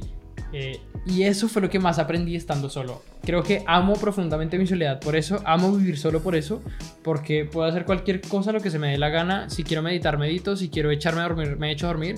Y al otro día pienso en que digo, fue puta, me eché a dormir y perdí tanto tiempo, sí, pero son cosas que yo mismo me doy cuenta. Y, y solo es, es, es estúpido, es brutal porque de verdad uno dice, oiga, estoy cagándola en esto, tengo que mejorar en esto y uno mismo se, retroalimenta. Como cuando el Nico no lavaba la luz en tres días. Claro. ¿Qué? Solo él se tenía que dar cuenta que ya. Que eso fue lo más, eso fue lo más baila una vez haber visto mi olla sucia, weón, fue demasiado frustrante porque, no sé, weón, o sea, fue, no sé, es que yo creo que uno, uno, uno, uno tiene dos opciones, o hundirse o, salir adelante, weón. Y, yo creo que pues yo opté por la segunda, salir adelante de la manera que fuera, pero sí, o sea, hay cosas que a mí no se me van a olvidar nunca en la vida y yo ahora, obviamente, antes de, de yo vivir solo era otra persona y después de vivir solo, otra totalmente diferente. Inclusive yo, si le digo a Jenny que estoy pasando como por mi tercera etapa de cambio, pero marica, yo era muy, yo era desordenado, yo era de todo y hoy en día soy todo lo contrario, pero por cosas que me marcaron a mí demasiado que, como dice Cristian, cada uno le marcan sus propias vainas, weón, y una de esas es esa olla, yo por eso cuento mucho eso de la olla, weón, porque debería darme pena y no debería contarlo, pero pues pasó y pero de eso aprendí que, oiga, no puedo ser, no puedo ser así dejado con la vida y tengo que salir adelante porque nadie va a venir acá a ayudarme ni nada, o sea, yo tengo que lograrlo como sea y es una vaina, una lucha mental difícil y constante, pero a medida que uno va superando, pues la vida se va haciendo un poco más fácil y, y pues hay, hay cosas sí que lo que dice Cristian también lo comparto mucho y es que a veces yo a veces me deprimo mucho, yo a veces pienso que las cosas las estoy haciendo mal, Tal vez de pronto es que me hace falta hablar más con las personas y pero también a veces pienso que las personas no deberían, no, les importa tanto lo que yo les diga o no, porque cada quien tiene su mundo, tiene sus problemas y yo no debería ponerles cosas porque tal vez ni les importe, pero... No es verdad. He aprendido también a escuchar porque sé que escuchando puedo, puedo hacer que una persona se desahogue, cosas así, cosas, o sea, todas esas cosas que yo vi en mi vida que yo decía, oiga, no, ¿qué pasa? Me han llevado como a, a, sentar un poco más de cabeza y a entender que si bien cada persona tiene sus problemas, eh, cuando uno escucha a la otra persona, le está haciendo un favor grande porque se está desahogando, así a usted no le importe, weón. Pero si usted la escuchó, esa persona se desahogó, se desahogó y, usted le puede ayudar, le puede salvar la vida inclusive, weón. Esa es mi moraleja. Sí. Ah, la olla. Sí. Ah, y también la moraleja más importante de la vida, weón, es que se suscriban a Beat 01 para pasar el rato. Qué spoiler. ¿Saben que yo iba a decir algo? Miren que a mí me pasó algo súper curioso cuando yo recién llegué acá a la casa de ir con Nico. Y es que yo venía de un lugar en el que era como una guerra constante. O sea, yo recuerdo, uno de los últimos recuerdos que yo tengo allá en la casa de mis papás era que yo metía la llave a la, a la chapa y yo decía como, o sea, adentro mío, sí, yo decía como, yo mañana quiero salir de esta casa viva, por favor. O sea, yo lo pensaba así, lo pensaba por dentro y, y cuando yo le daba la, la, vuelta a la llave, o sea, era como ese miedo de, no quiero, pero me toca, ¿sí? O sea, era horrible.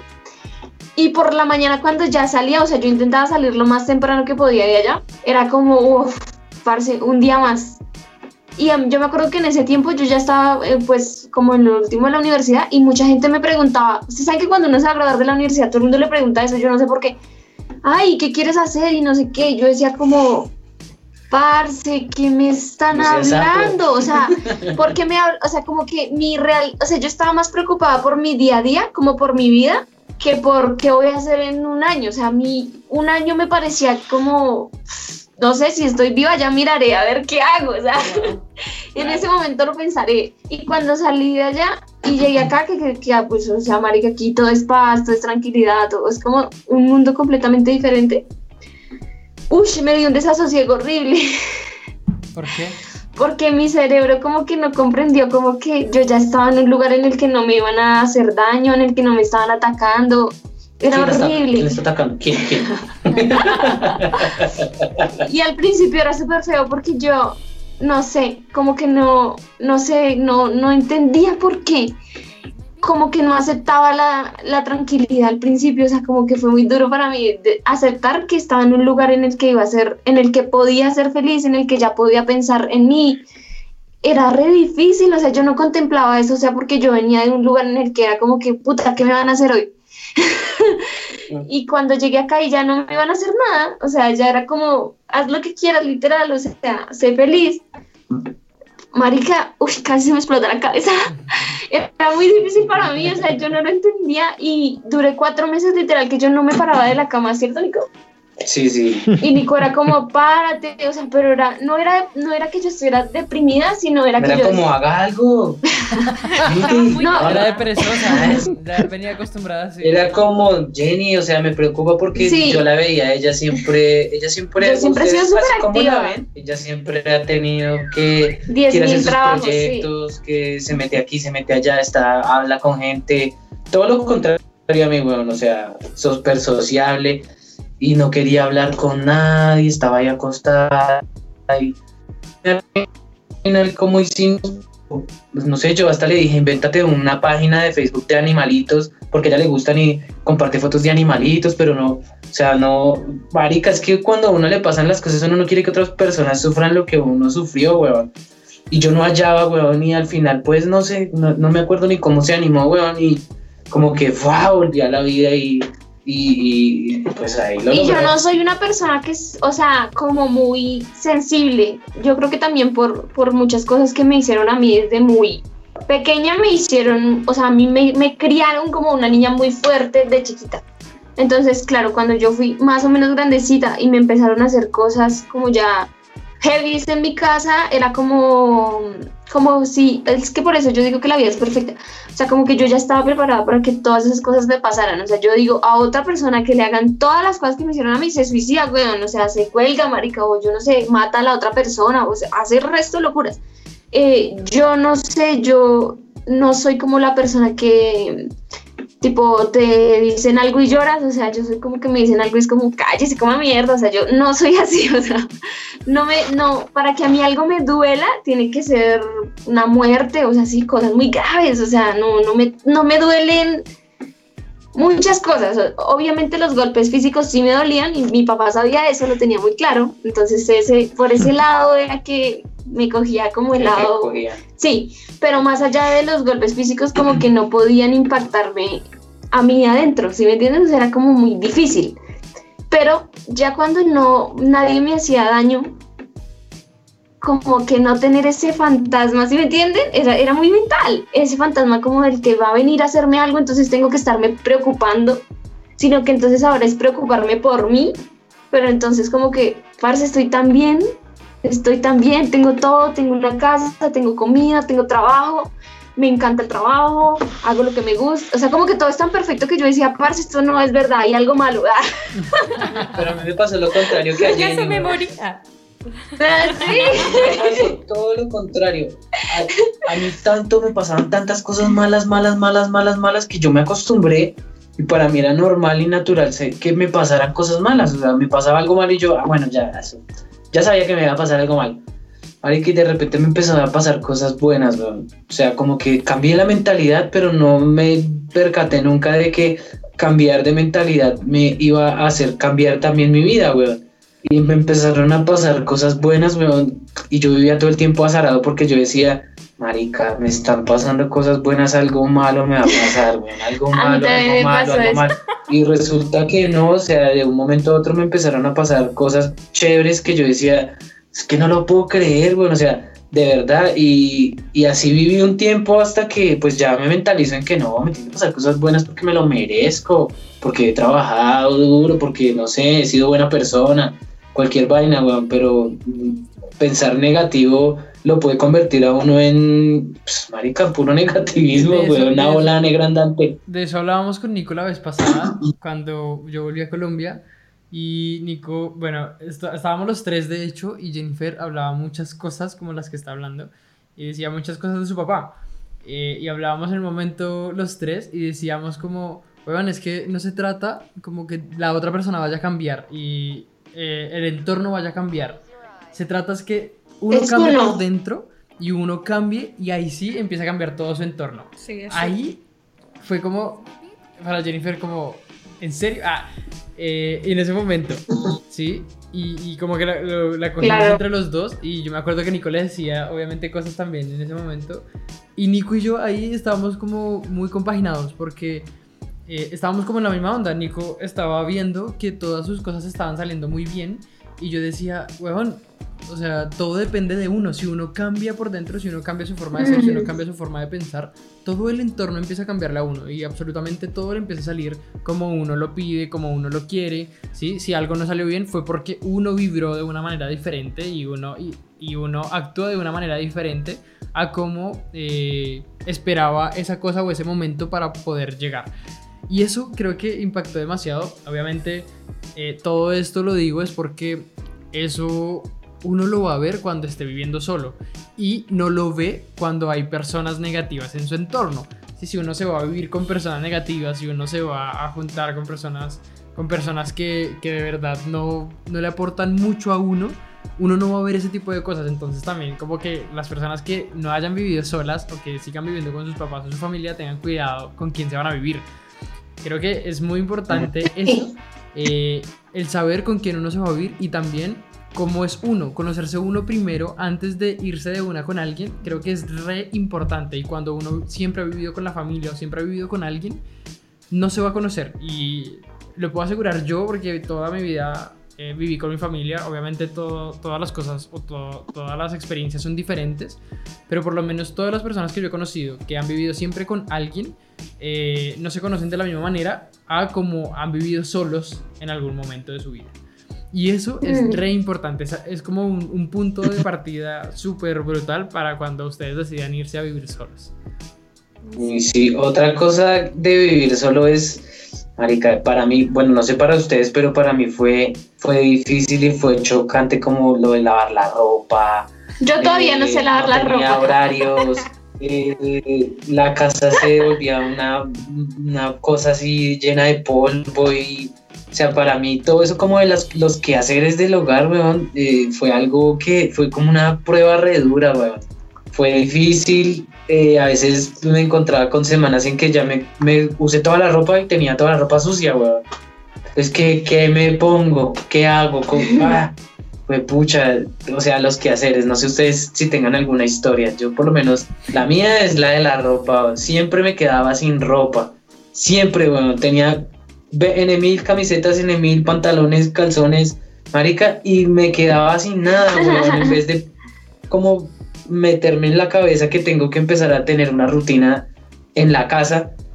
Uy, eso fue muy difícil, fue, eso es como, no sé, como dejar de fumar o una vaina así, una cosa, un proceso mental re largo y que me frustró también resto y de eso aprendí bastante, bueno, ahora tengo todo como súper organizado. ahora, o sea, soy, eso me, me, cambió, o sea, hasta lo mínimo de la casa lo hace cambiar a uno. Y digamos que yo ya tengo también como ese chip en la cabeza, o sea, yo creo que, por ejemplo, si algún día yo me tengo que ir a vivir a otra casa o Nico se tiene que ir un mes o bueno, qué sé yo, como que yo ya tengo eso tan metido en la cabeza que yo ya lo haría como por inercia, ¿sí? Porque lo veo Nico, porque lo sé, como que ya tengo eso como ahí, como de que, como de que, ay, sí, esto se hace así, o sea, como que ya no me costaría tanto como, por ejemplo, cuando yo salí de la casa de mis papás, que, bueno, literal, yo me hubiera muerto de hambre, o sea, uh, estoy segura. Te hubiera tocado más difícil. Sí, no, o sea, porque yo no, no, no, no hubiera ni siquiera comido porque yo no tenía como esa ese pensamiento de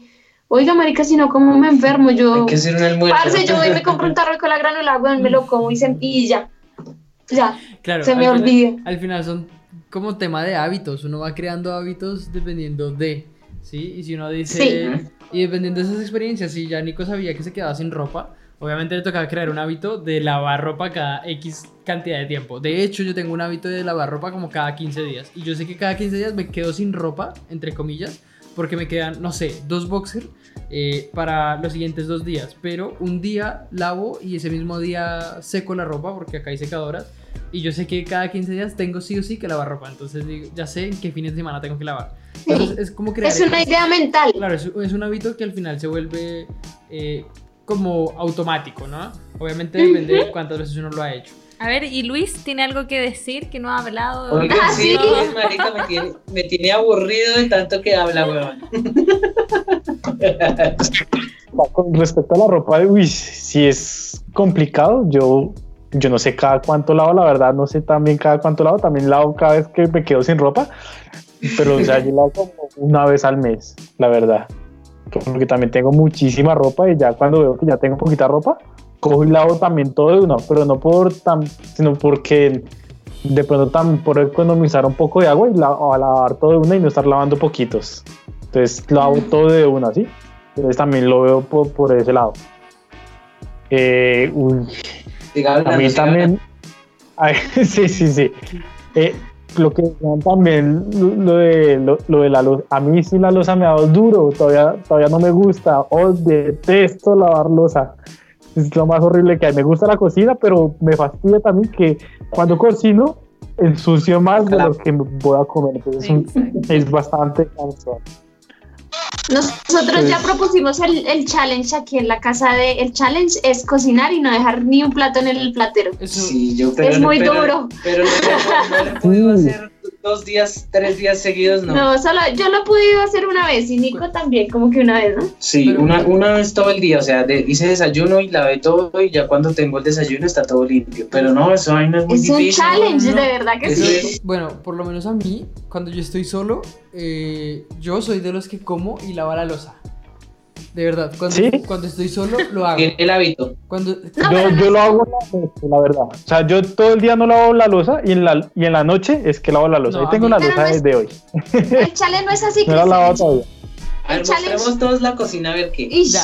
Mi cocina ah. mierda. Yo tengo. Ah, está impecable la cocina. Miren la limpia. Yo tengo. entonces mostremos todos el baño. ¡Ah! Impecable también. Hoy se hizo aseo. Lucho va a mostrar la cocina. No, mi cocina está vuelta nada. Pero el, el challenge Yo tengo ahí mi platico, ahí, ahí se puede ver. Medita y platico. Claro, está. Pero es no. lo de hoy. ¿Sabe cómo es el challenge, Cristian? El challenge no es comer y lavar. No, no, no, no, no, no, no. Es antes de comer no tener ningún plato. ¿Antes de qué? ¿Cómo es? O sea, antes de servir, o sea, por ejemplo, hacer el almuerzo, la comida o lo que esté preparando usted, antes de servir el plato y eso, usted no tener ningún plato ah. sucio de lo que cocinó. nada. Digamos, con, la tablita de picar Pero sí, o sea, según yo, ahí hace trabajo doble porque tienen que lavar primero las ollas y absolutamente todo y después de comer volver a lavar, güey. Pero psicológicamente es una buena estrategia porque ya cuando tú vas a lavar tus platos es menos, o sea, porque si tú ves una ¡Claro! gigante es como, ¡ay no! Ya ves dos platitos, como lo que me pasa a mí cuando a veces los platitos que tienes que lavar, como bueno, ya lo lavo yo, si total son solo dos platos. Entonces, si fuera un montón, es como, ay, no, que la. Y es mejor en ese aspecto comer, tener una, una, un platico a tener ollas, a tener pegotes en la licuadora con el Sí, no, es tremendo. y, y, yo, yo y Nico nos propusimos ese challenge porque siempre que a veces mi mamá viene y ella le gusta hacer ciertos platos que ella, como arroz con pollo, bueno, cosas así que solamente ella sabe hacer. Y, y ella, y ella es como... y saben qué, ella, ella es súper pro porque ella deja, ella hace el challenge, pero siempre, ¿cierto? O sea, ella termina de cocinar, marica, y la cocina brilla. Y yo digo, como putas lo hace, bro. Es demasiado buena. Y entonces nosotros no lo, hemos propuesto, pero en verdad es muy, muy, o sea, por lo menos para mí. No, es difícil. Es, muy difícil. O sea, yo que a duras penas, o sea, cuando, literal cuando yo llegué acá, yo no sabía ni prender la estufa. Yo era como, ay, fue puta, me va a quemar. O sea, no. Pero ya ahorita ya, ya cocino, ¿cierto, Nico? Sí, ya, Jenny ya cocina, ya, o sea, a Jenny le ha tocado más chévere porque a Jenny no. ¿Ya no huyó cuando frita un huevo? No. No. ya no huyo. No, a Jenny, a Jenny le ha tocado más con la, con, la, con la, tapa de la olla en la otra mano para que no le salpicara nada. Ah, sí, con el escudo. No, todavía no hace, pero. Sí, todavía, pero ya no tanto. Pero Jenny, ha aprendido porque ha querido, weón. O sea, ah, yo por lo menos, yo soy de las personas que, no sé, de pronto todo lo que he aprendido, weón, antes. O sea, yo, yo creo que fue chévere que llegara Jenny después de que a mí me hubiera pasado todo eso porque pues yo ya sabía cosas, entonces yo ya era un poco más flexible, no me iba a poner a, exigirle nada, sino al contrario, yo soy de los que piensa que si yo puedo, entre más cosas yo sepa hacer, menos voy a depender de la gente. Entonces, pues yo hacía las comidas y todo, y todo, todo lo de la casa, yo, yo soy el jefe de la casa, bueno, yo hago todo en la casa mm, porque a mí me gusta mantener todo en orden, me gusta mantener todo, pero me gusta que Jenny vea y el día que ella lo quiera hacer, es porque ella quiere más, no porque yo le diga, oiga, haga eso, porque yo tengo una anécdota de mi mamá, cuando ella se fue a vivir sola con su marido, ese, uy, Dios mío, que tuvo una época pobrecita. Un saludo para mi mamá que escucha Taste Maybe. No. Mi mamá, a, ella, a ella el, el, el marido de, ese momento le, o sea, si no era, si no quedaba rico, le botaba el plato en la cara. Bueno, me pasaban muchas cosas feas y mi mamá no toca la cocina, no la toca. Ella odia la cocina, y la detesta, Entonces yo, yo toco, ajá, yo veía eso y yo, pues, yo pensaba como, no, pues yo lo hago, o sea, yo no tengo problema, yo lo hago, pero ella le empezó a picar la curiosidad como, ay, yo me quiero preparar un perro, una hamburguesa. Entonces ella empezó a aprender a hacer sus comidas con lo que a ella le gustaba y hoy día ella hace lo que a ella le gusta. Y para mí está bien porque ya por lo menos sabe hacer lo que le gusta. No sé hacer todo, pero... Y no, y no tiene por qué saberlo, o sea, no tiene por qué saber hacer arroz, frijol. Si no le gusta, pues pero no lo y Jenny aprendió también igual, porque cuando, cuando Jenny aprendió, llegó a vivir donde Nico, también siempre lo que preparaban eran hamburguesitas, perritos, yo me acuerdo, sí. ya, ya han avanzado, ya, hacen pasticas. Fue arroz, eh, no mentiras, fue pasta, con carne. La pasta, la pasta es para novatos, güey. Eso, fue lo primero que yo No, no crea, no crea, ahora ellos... No, pero se hacen las pastas. Hay pastas difíciles. Sí. Yo Luis quiero, que chef. Yo quiero preguntar algo también de esta vida, ¿cierto? Eh, independiente. Ustedes. Eh, ¿Ustedes qué opinan de qué opinan o cuál ha sido su experiencia, eh, por ejemplo, de tener mascotas o plantas o, cosas de, ese tipo? Claro, otro ser conviviendo con ustedes. Bueno, nosotros, bueno, a, nosotros resulta ser de que un año antes de que yo me viniera a vivir a esta casa, yo tenía un, yo tengo un gato que se llama Tiki, que por acá está. Eh, y mis papás, en la casa de mis papás, estaban cambiando el piso de, de la casa de ellos. Yo vivía con ellos todavía. Y mi gato tiene rinitis, entonces el, el polvo y todo eso le afecta mucho. Entonces mi mamá me dijo, oye, Jenny, dile a Nico que si te tiene a Tiki un mes en el apartamento de él, mientras cambia en el piso de acá, porque pobrecito el gato, por el polvo. Entonces yo le dije a Nico y pues Nico conocía a Tiki, pero no era todavía tan amigo de Tiki. Ahí voy yo, ahí voy yo. yo la había visto una sola vez en la vida y yo nunca había tenido gatos y yo le tenía como más bien miedo a los gatos porque dicen muchas cosas de ellos como que lo arañan, que son traicioneros. Bueno, entonces yo le dije a Jenny que sí. Yo dije, bueno, listo. Pero en el fondo yo no quería porque no, sea, Estaba cargado de susto. Animal, sí, algo, o sea, yo, yo llevaba de muchos años de estar solo ah, y no ver nada en mi casa, tranquilidad absoluta. Yo escuchaba, yo iba a, visitar a algún amigo y escuchaba que medio se gritaban y yo me iba porque para mí eso era lo peor. Y bueno, me trajo el gatico y, al principio fue súper difícil, pero fue también una experiencia muy chévere porque ya no estaba solo, entonces ya, ya no era como estoy solo, ¿qué hago? Sino tenía como la excusa de, ay, me voy a parar a ver qué está haciendo el gato. Ah. Ay, ¿qué está, qué está haciendo? Entonces empecé a tener curiosidad, pero empecé a pensar que era como un perrito. Entonces yo le decía, ah, no, no haga esto, tal. Y fue como pasó el mes, el mes que Jenny, que Jenny eh, iba a dejar el gato y en todo ese mes yo empecé a aprender mucho del gato porque lo empecé a conocer, empecé a saber qué quería, empecé a, no, no, me pregunten cómo, pero empecé a saber cuándo tenía hambre, él me empezaba a pedir las cosas, cuando quería que lo acariciara, si quería estar solo se iba. Entonces al principio fue duro porque, no sé, no, la verdad no sabría explicarles, pero con el pasar de los años, yo ya tengo ese gato hace cinco años y tiene seis años el gato. Y no nos volvimos llavesísimas, somos parcerísimos, el gato se la pasa encima mío, Lo ama. me pide cosas, eh, se queda conmigo.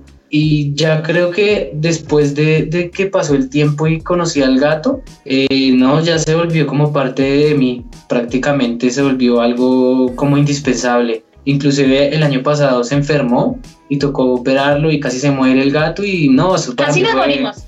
Fue difícil y, y, no sé, después llegó Jenny al año.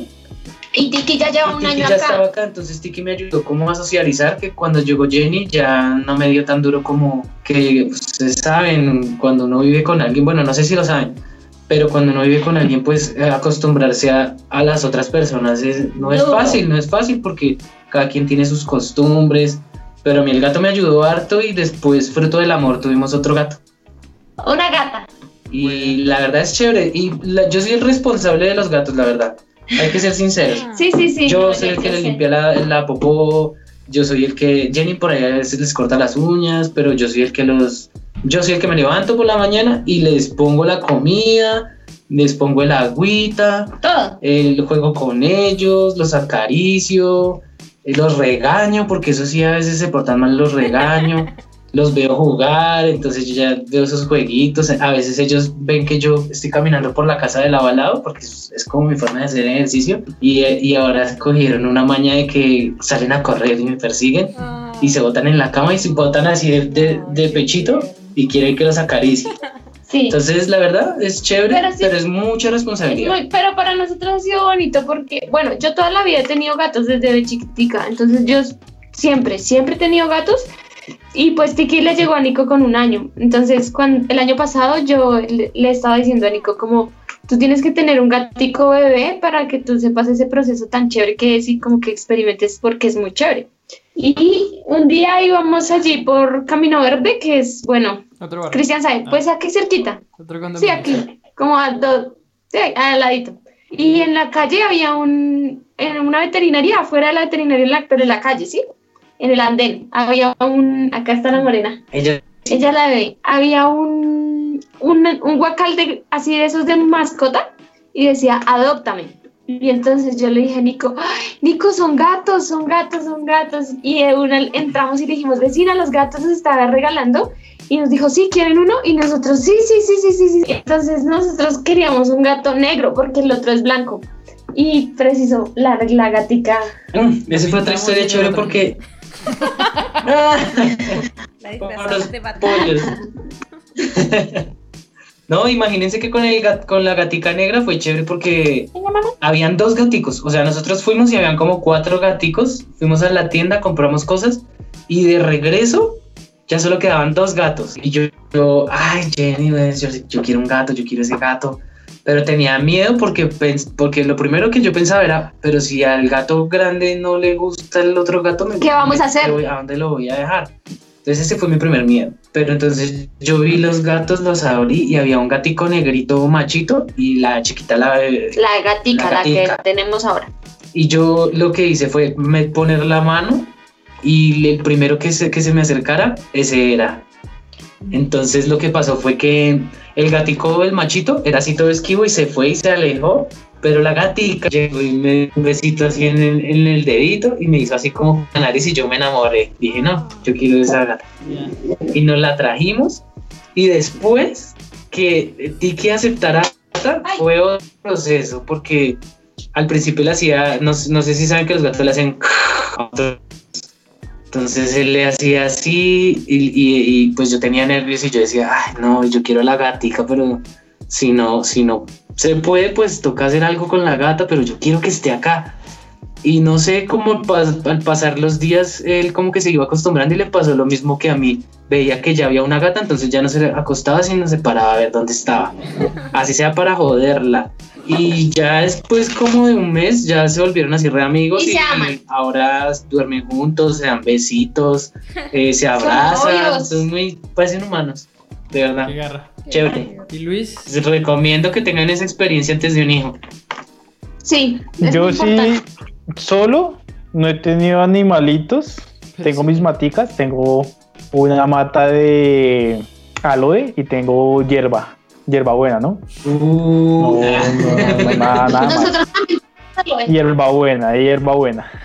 Menta. Ah. A mí con las matas no me ha ido bien.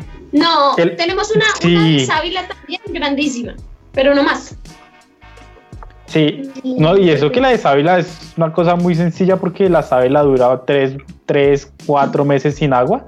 Entonces es una planta que se cuida re bien, ¿sí? Mi la hierbabuena si me da duras se me ha muerto tres veces la hierbabuena, pero siempre la salvo. No sé cómo lo hago, pero siempre la salvo.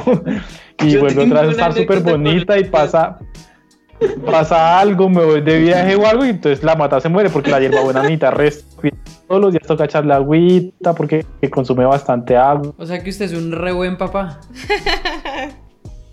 ah, se fue otra vez el internet, muchachos. Espérennos, espérennos. Oigan, se fue, se fue el internet. No, yo tengo una anécdota con una mata. ¿Tienes matas? Se fue el internet un momento, ya, ahora sí. Volvió.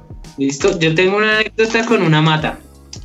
Pues obviamente mi abuelita cuando se fue, imagínense, pobrecita, ya no, espero que nunca lo sepa y no se entere lo que pasó. Pero ella me dejó una matica. Me dijo, Nico, cuide la matica. Eh, mm. O sea, fue con mucho cariño, mi abuela me la dio con mucho cariño y la mata me duró siempre como tres años, cuatro años, inclusive yo ni conocía la mata. Pero a mí me pasaba lo que le pasa a Lucho. Yo la descuidaba y se secaba, pero yo no sé por qué, huevón, yo le echaba agua y esa mata revivía, revivía, revivía y revivía, hasta que un día, baila, no revivió y la intenté revivir y el gato la atacó y se murió. Oh. Se murió la mata. Los gatos, con las matas. Los gatos matan a las matas cuando son pequeños. De hecho, a la sábila ellos la muerden, pero como es tan grande no le pasa nada. Pero, eso que la sábila de ustedes es pequeñita. Sí. O ya creció. ¿Lo sabes? Mm, ya creció, véala. Pero, pero que no los estoy viendo, estoy viendo solo la imagen de Cristian. No sé por qué a veces se pone la imagen de Cristian, a veces la de ustedes. No. ¿Ahí la ven? Sí. No, pues yo no. Sí, pero los que escuchan el podcast. Pues yo no, pero digamos que sí. Claro. y el gato. Ya, ¿y Miri?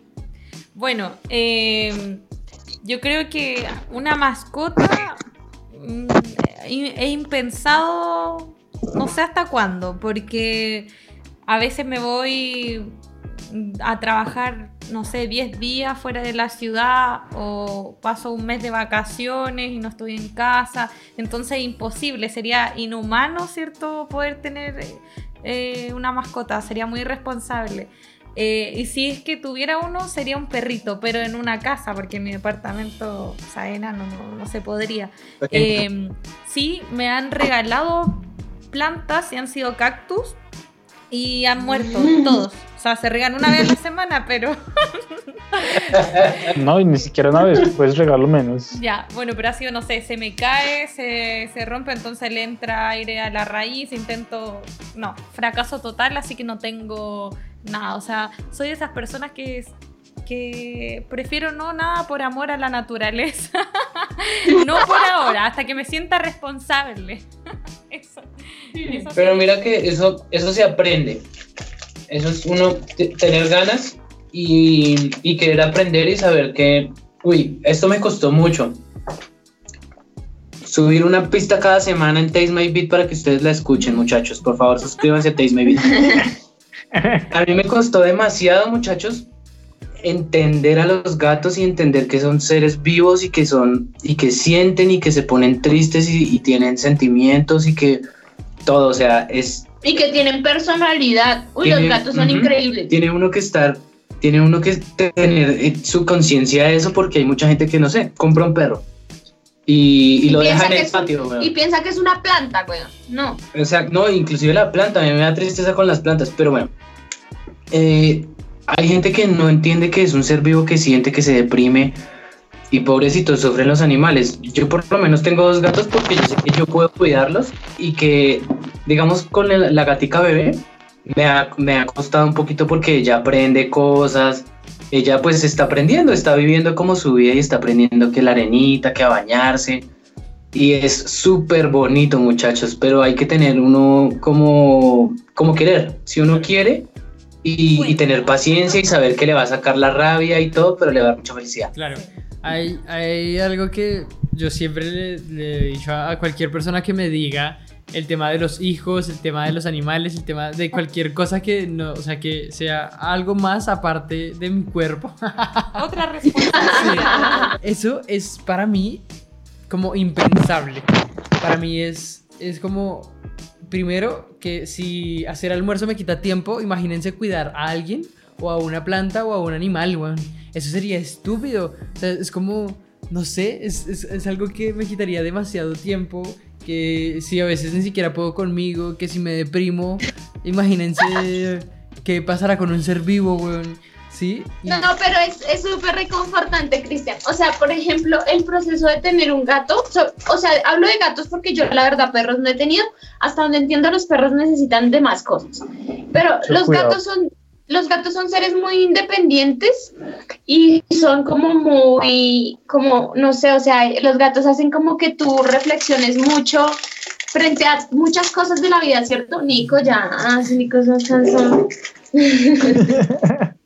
¿Tú qué, tú, qué, ¿Tú qué piensas de tener un gato? O sea, que siento que ayuda más del trabajo que da. O sea, es, es más lo que te da a ti que lo que tú das. Lo que pasa es que.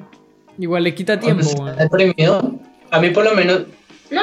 Pues, Marica, el tiempo que usted invierta en su gato, él se lo va a pedir, weón. O sea, usted no es que tenga que decir, ay, tengo que. Sino que el gato. pero es más tiempo. quiere caricias, te las pide. Ese es el punto, que para mí sería perder tiempo, de verdad. O sea, es como quizás me dé algo como conocer otro ser humano, ah, otro ser vivo, ni siquiera humano, sino otro ser vivo. Eh, y bueno, es chévere, pero no sé, yo lo pienso más por el tiempo. Yo digo, uy, no, mi tiempo. Yo, le puedo, dar, unas, unas cosas que yo siento que compensan el tiempo. Se lo compensan con toda. Y es, bueno, que cuando yo me siento deprimido, no sé, ese gato lo siente y busca la forma de que yo me contente, bro. O sea, ese gato, los dos inclusive. Eh, otra cosa es que si usted vive solo, va a tener compañía. y el gato no, le pide, que salga a la calle ni nada. Mm, si usted tiene frío, marica, parce, tener un gato es lo mejor del mundo. Mm, es como tener un calentador. Pero no, weón, yo creo que cuando usted le coge aprecio a ese ser que usted vaya a tener, weón, es que, es que eso es como una, un, vínculo, weón, una relación, eso se construye, no es que... De un día para otro, sí. Yo creo que voy a tener un gato de porcelana, De la manito. sí, pero igual también yo entiendo que hay gente que no nació para tener animalitos ni nada, o sea, e, es simplemente que en su cabeza en algún momento puede que no, puede que sí le llame a usted la atención y diga, oiga, yo quiero tener una experiencia de saber qué es tener un animalito y cuidarlo, verlo crecer, verlo, verlo aprender cosas y verlo morir, bueno, Verlo morir es muy importante. Es algo que yo también, ahorita en este momento, yo pienso y yo digo, marica, voy a ver morir ese ser que me hizo tan feliz, weón, y me sacó de un hueco en el que estaba. Es heavy, weón, mm. pero, pero si lo vivo, voy a aprender mucho, weón. Entonces, es aprender de la, de la muerte. Pero ¿sabe qué? A veces pasan muchas cosas y es no siempre usted escoge el gato o el animal. Muchas veces el animal le llega a usted y el animal es el que lo escoge a usted. O sea, supongamos que, no sé, no sé dónde viva, pero supongamos que ustedes donde viven les llega un gato por alguna ventana, qué sé yo, se despiertan y en su casa hay un gato. Recomiéndales la peli. Se despiertan y hay un gato. O sea, ¿ustedes lo votarían o, se lo quedarían? Me lo quedaría mientras pueda darlo en adopción. Claro, yo me, yo me lo quedaría por ahí una hora. Ay, qué malo, no. No, es que a mí lo que... ese lapso de tiempo se enamoran del gato. Si, si pasa un mes, como le pasó a Nico, un mes mientras se lo adoptan y, y en ese lapso de tiempo ustedes se dan cuenta del o sea, el vínculo que se puede crear con un animal de lo bonito y todo.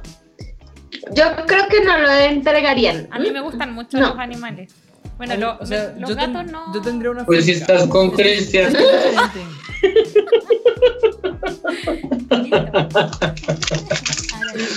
Mentiras, es un chiste, sigan a pasos de elefante. Yo tendría, yo tendría una. o sea, no sé si ustedes han visto esos huevones de Instagram que tienen como felinos desde muy pequeños y no sé, como que crían a los tigres, a los leones y los leones los abrazan, güey. Yo tendría una finca así cerda, con una selva, en donde pudiera convivir con esos animales. Eso sí yo lo tendría, pero obviamente... Pero eso sí es mucho trabajo. Sí, pero es que es algo a lo que me voy a dedicar, güey. O sea, que, yo me dedique a los animales. claro, que yo me dedique a los animales y que yo sepa que ya haya algo que me esté dando dinero o que los animales. No, que los animales me den dinero. ¿Por qué me dinero? Feo. ¡Qué rata! Puta, weón. No. O sea, elefante, dinero, dinero, dinero. No, o sea, que, que de verdad eh, yo sepa que, que, esté libre de todo y que tenga tiempo y ya, listo. Voy a tener mi selva, weón, con mis animales allá, dándoles absolutamente todo mi tiempo. Ahí sí yo los tendría, de verdad. Pero, pero no, weón, yo siento que me quitan demasiado tiempo. O sea, que tener animales... Ok, Cristian, eso va a sonar feo entonces, pero entonces un animal te quita tiempo, una pareja no te quita tiempo. Es que yo no tengo pareja, weón.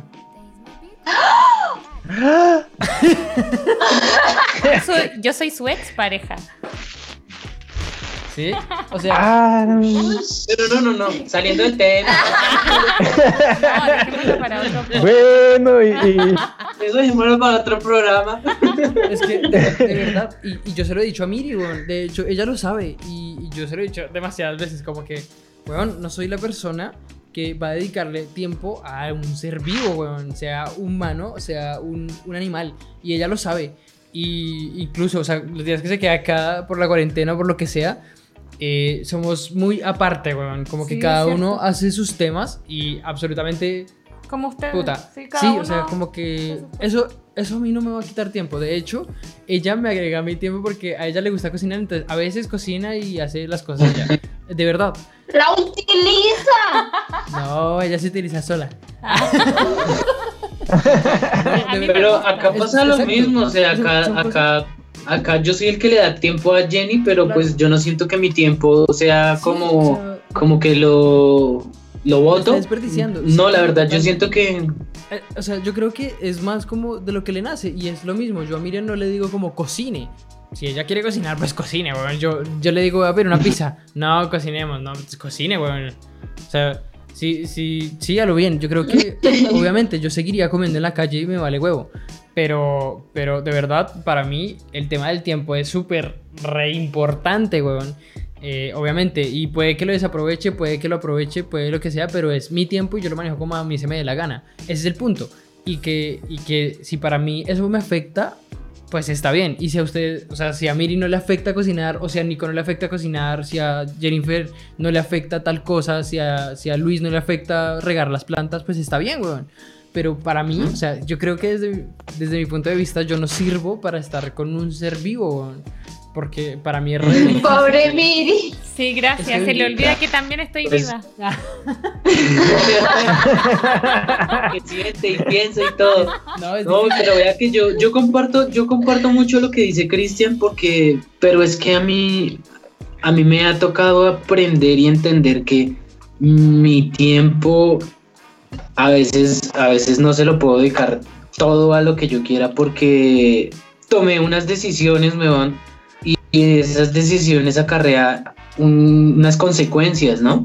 Entonces, si yo quiero estar con, o sea, yo, yo estoy con Jenny, pero si yo no le dedico tiempo a Jenny, voy a perder a Jenny, Exacto, eh, ¿sí me entiende? O sea, digamos que yo hoy tomo las decisiones y yo le, o sea, de mi vida, yo no le estoy diciendo que la vida de alguien más, ¿sí? Pero está bien que sea sincero. Claro, y yo, yo le dije a Miriam en algún momento, yo, o sea, yo manejo mi vida como a mí se me antoje, weón. Y si yo tomo la decisión de estar aquí o de estar allá o de hacer esto o de hacer lo otro, eso no me debe afectar absolutamente nada a mí. Si hay una persona que quiere estar en mi vida, que esté en mi vida, y si no quiere estar en mi vida, basado en las decisiones que tomo, pues que no esté en mi vida, weón, porque al final me está afectando o no me está afectando a mí. O sea, la idea es que mi entorno no me afecte a mí, weón. Que, que yo tome las decisiones que se me dé la gana, obviamente, sin pasar por encima de las demás personas. Y adicional a eso, weón, eh, que yo pueda manejarme, manejar mi tiempo, manejar mi espacio, manejar mi, puta, mi celular, lo que sea, en cualquier momento, en cualquier cosa, como a mí se me dé la gana, weón. Y eso para mí es re importante. Creo que un tema de la libertad para mí es muy, muy, muy importante, weón. Y por eso el tema del tiempo o el tema de estar con otro ser vivo, como yo le decía a Miri, es fue puta tan importante, güey. de ser vivo, ¿cierto? No, no, no, de verdad. O sea, de ser vivo que ya Miri. No, hablo, de ser, hablo, de un animal o hablo de una persona, ¿sí? O sea, como que estar con un, animal me quita tiempo. Existe. y, y, estar con una persona Pero lo que, yo le, que pueda entender lo que yo les un poquito lo que yo les decía al principio de esta charla y es, eh, obviamente eso se consigue con el tiempo, no es de un día para otro, pero por lo menos lo, yo lo veo así de mi, de mi vida en general y es, yo soy un individuo, eh, a pesar de que estoy con Nico, no quiere decir que él esté pegado a mí, ¿sí me entiende? O sea, como que hay una individualidad que prima por encima de la unión que hay entre los dos. Y yo soy una persona que literal, literal, y yo sé que Nico también es igual, o sea, hago lo que me da la gana. O sea, si yo, bueno, ahorita no puedo salir, pero cuando, cuando podía salir, o sea, yo decía, chao, me voy, me, me iba y hacía mis cosas y volvía y, y bien. Y si Nico quería ir conmigo, súper. Y si Nico me decía, no, no quiero ir contigo, ve sola, pues, pues Maliga, pues me iba sola. O sea, como que muy normal, muy tranquilo, como que no siento esa diferencia de que eh, si yo estuviera sola podría hacer algo que ahora no, no. No para nada, o sea, como que no me, no me, no, como que, cada quien sea su... Mm, la libertad de estar con una pareja, o sea, no quiere decir que, que no tengas libertad, ¿cierto? Solo que hay otras cosas que...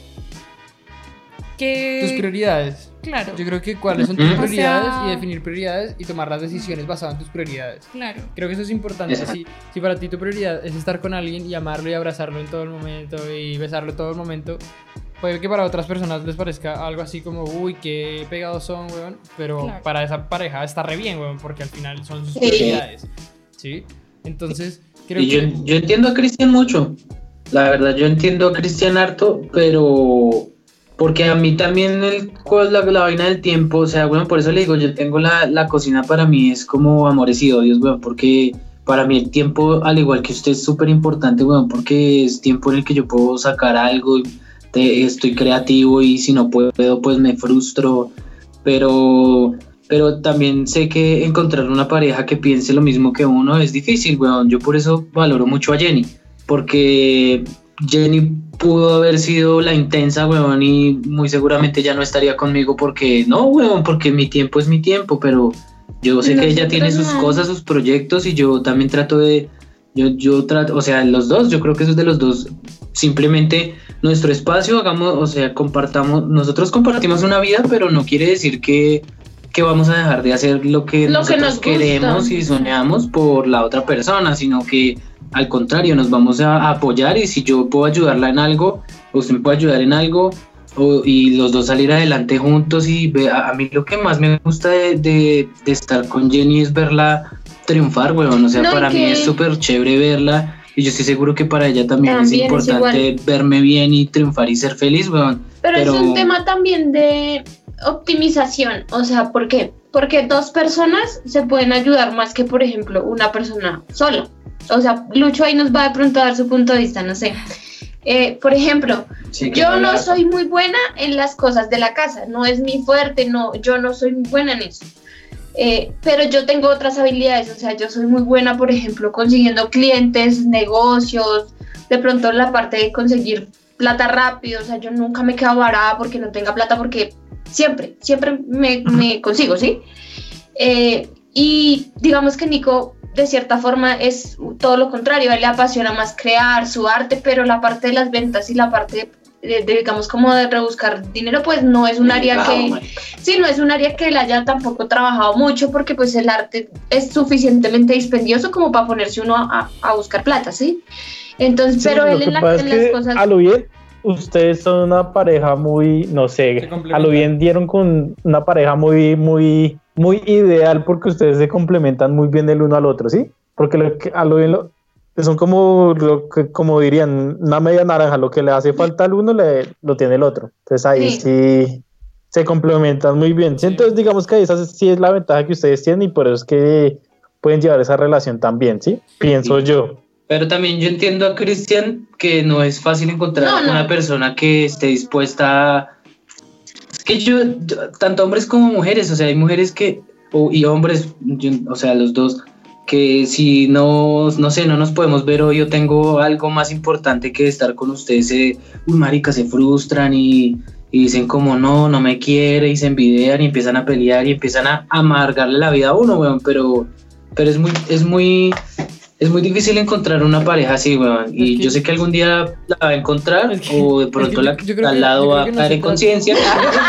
Hay otro punto también que, bueno, se trataremos en otro podcast porque ya, ya, ya llevamos dos horas, pero no es como encontrar una pareja, weón.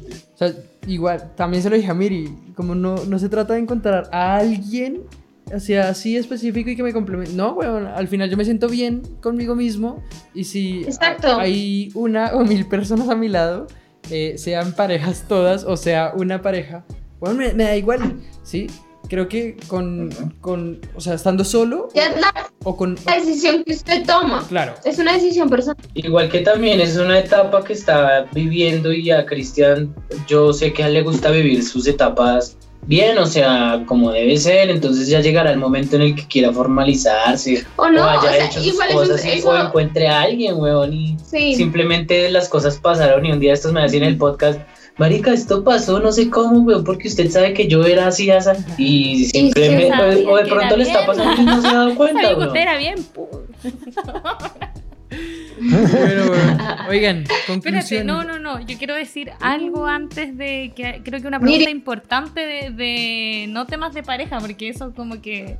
No, ah, ah, Saliendo del tema, saliendo del tema. No, sino que un tema de, vivir solos. Y, respondan brevemente, ¿ya? Claro. Eh, ¿Qué les da miedo de vivir solo? Yo voy a partir para ser breve ya algo que les para que piensen mientras que les da miedo de, vivir solo qué les preocupa de vivir solo a mí una de las cosas eh, he pensado en dos cosas uno que si alguna vez me secuestran se, se, van a enterar, no sé, una semana después cuando ya esté muerta. Porque nadie me está esperando y porque si alguien me llama y no contesto el teléfono es porque, bueno, no lo quise contestar simplemente o porque estoy ocupada y llamaré en tres días más devolver el llamado fin. Ese es un miedo. Segundo miedo es que ya me ha pasado que me he enfermado así heavy y. O sea, no tengo nadie que, que me pueda ayudar, entonces me he pensado que me voy a morir enferma o algo así. Esa es otra situación que me pasó. Ahora que bueno, que con Camilo somos vecinos, vivimos súper cerca, cualquier cosa de que si me enfermo o lo que sea, Camilo, yo sé que él me va a ayudar si es que está aquí cerca. Pero antes me pasó una vez que de verdad pensé que me iba a morir y no tenía a nadie, ni siquiera encontraba mi celular porque sentía que me estaba muriendo. O sea, esas son dos cosas que me aterran. las únicas, porque lo demás me encanta. Voy a decir yo breve que me da miedo. Eh, yo creo que me da miedo no encontrar comida. Eh, primero eso. Y segundo, me da miedo. Eh, yo creo que me da miedo no volver a ver a alguien de mi familia. Y más por lo que estoy en la mierda. O sea, como que le pasó algo a, algo a mi familia, algo o a alguien de mi familia. Y tengo que durar, no sé, seis horas en un avión más eh, lo que haya de aquí al aeropuerto, más cuánto tengo que esperar el avión, no sé. Eh, y eso quizás me da un poco de miedo. Eh, pero de resto, saben que lo que dice Miri no me da tanto miedo a mí. O sea, al final.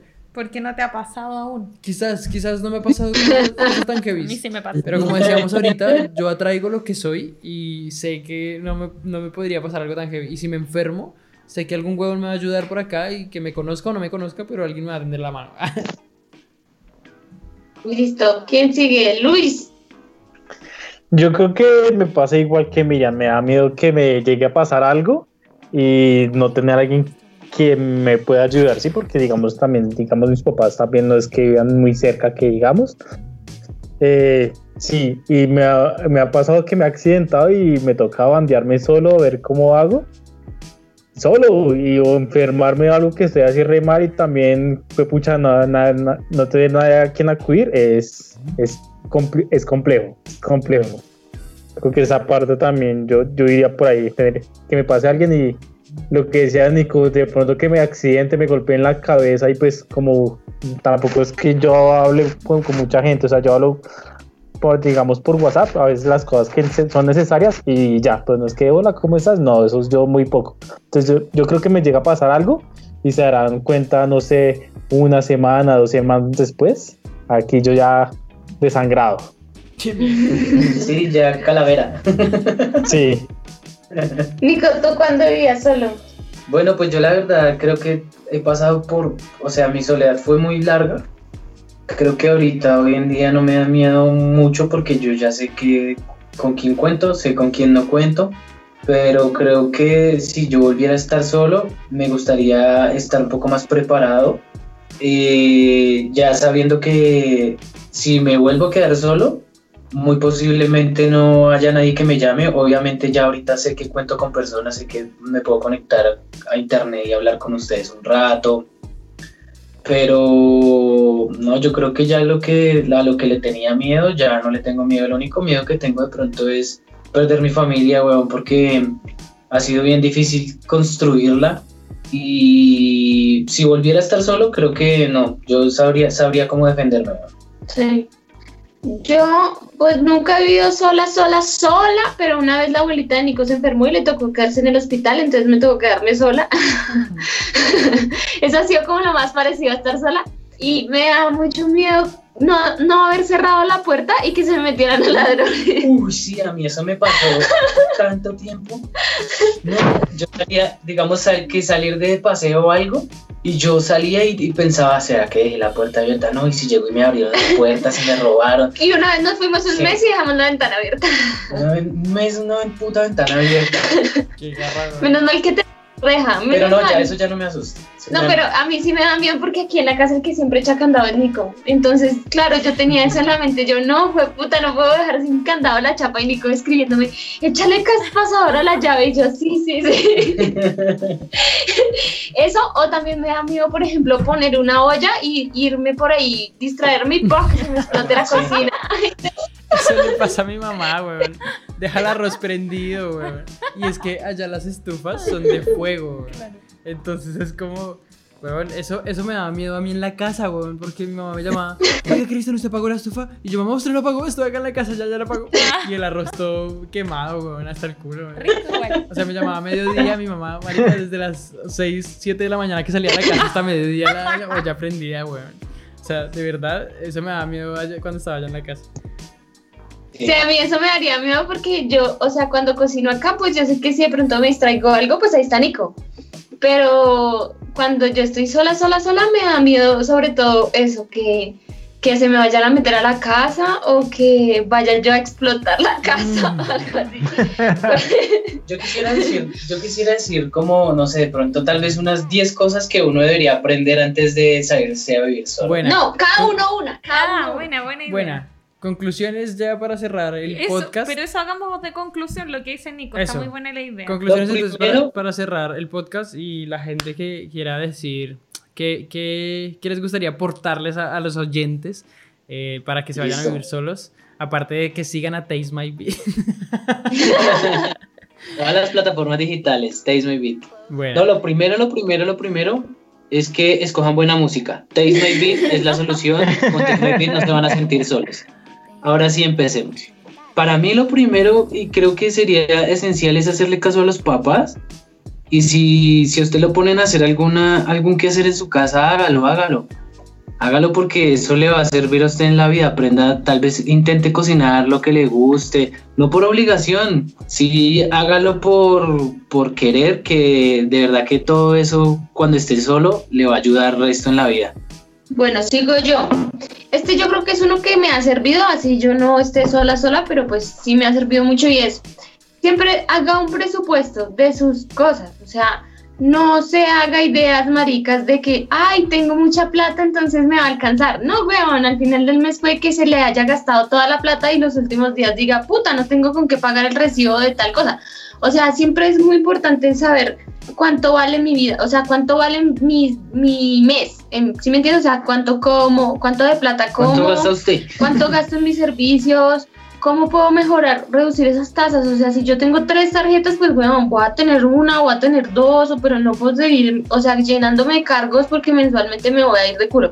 O sea, manejar sus finanzas de una forma sensata, o sea, no digo que ser tacaño, no digo que ahorrar todo, no digo que malvivir, no, pero por lo menos tener aquí en la mente eh, cuánto es lo que usted necesita. O sea, si usted necesita para vivir, eh, voy a decir algo, no sé, 100 dólares y usted se gana 200, pues bueno, tiene que tener eso en compaginación. Pero si usted necesita 100 y se gana 20, pues, pues está el culo, sí, o sea, tiene que pensar eso, porque muchas veces, ah, inclusive a nosotros a veces nos, nos ha sucedido que como bueno, este mes tenemos más dinero, entonces como que nos olvidamos un poquito de eso y al final es como, uy, no lo invertí de la mejor forma, sí, o sea, fuimos inconscientes.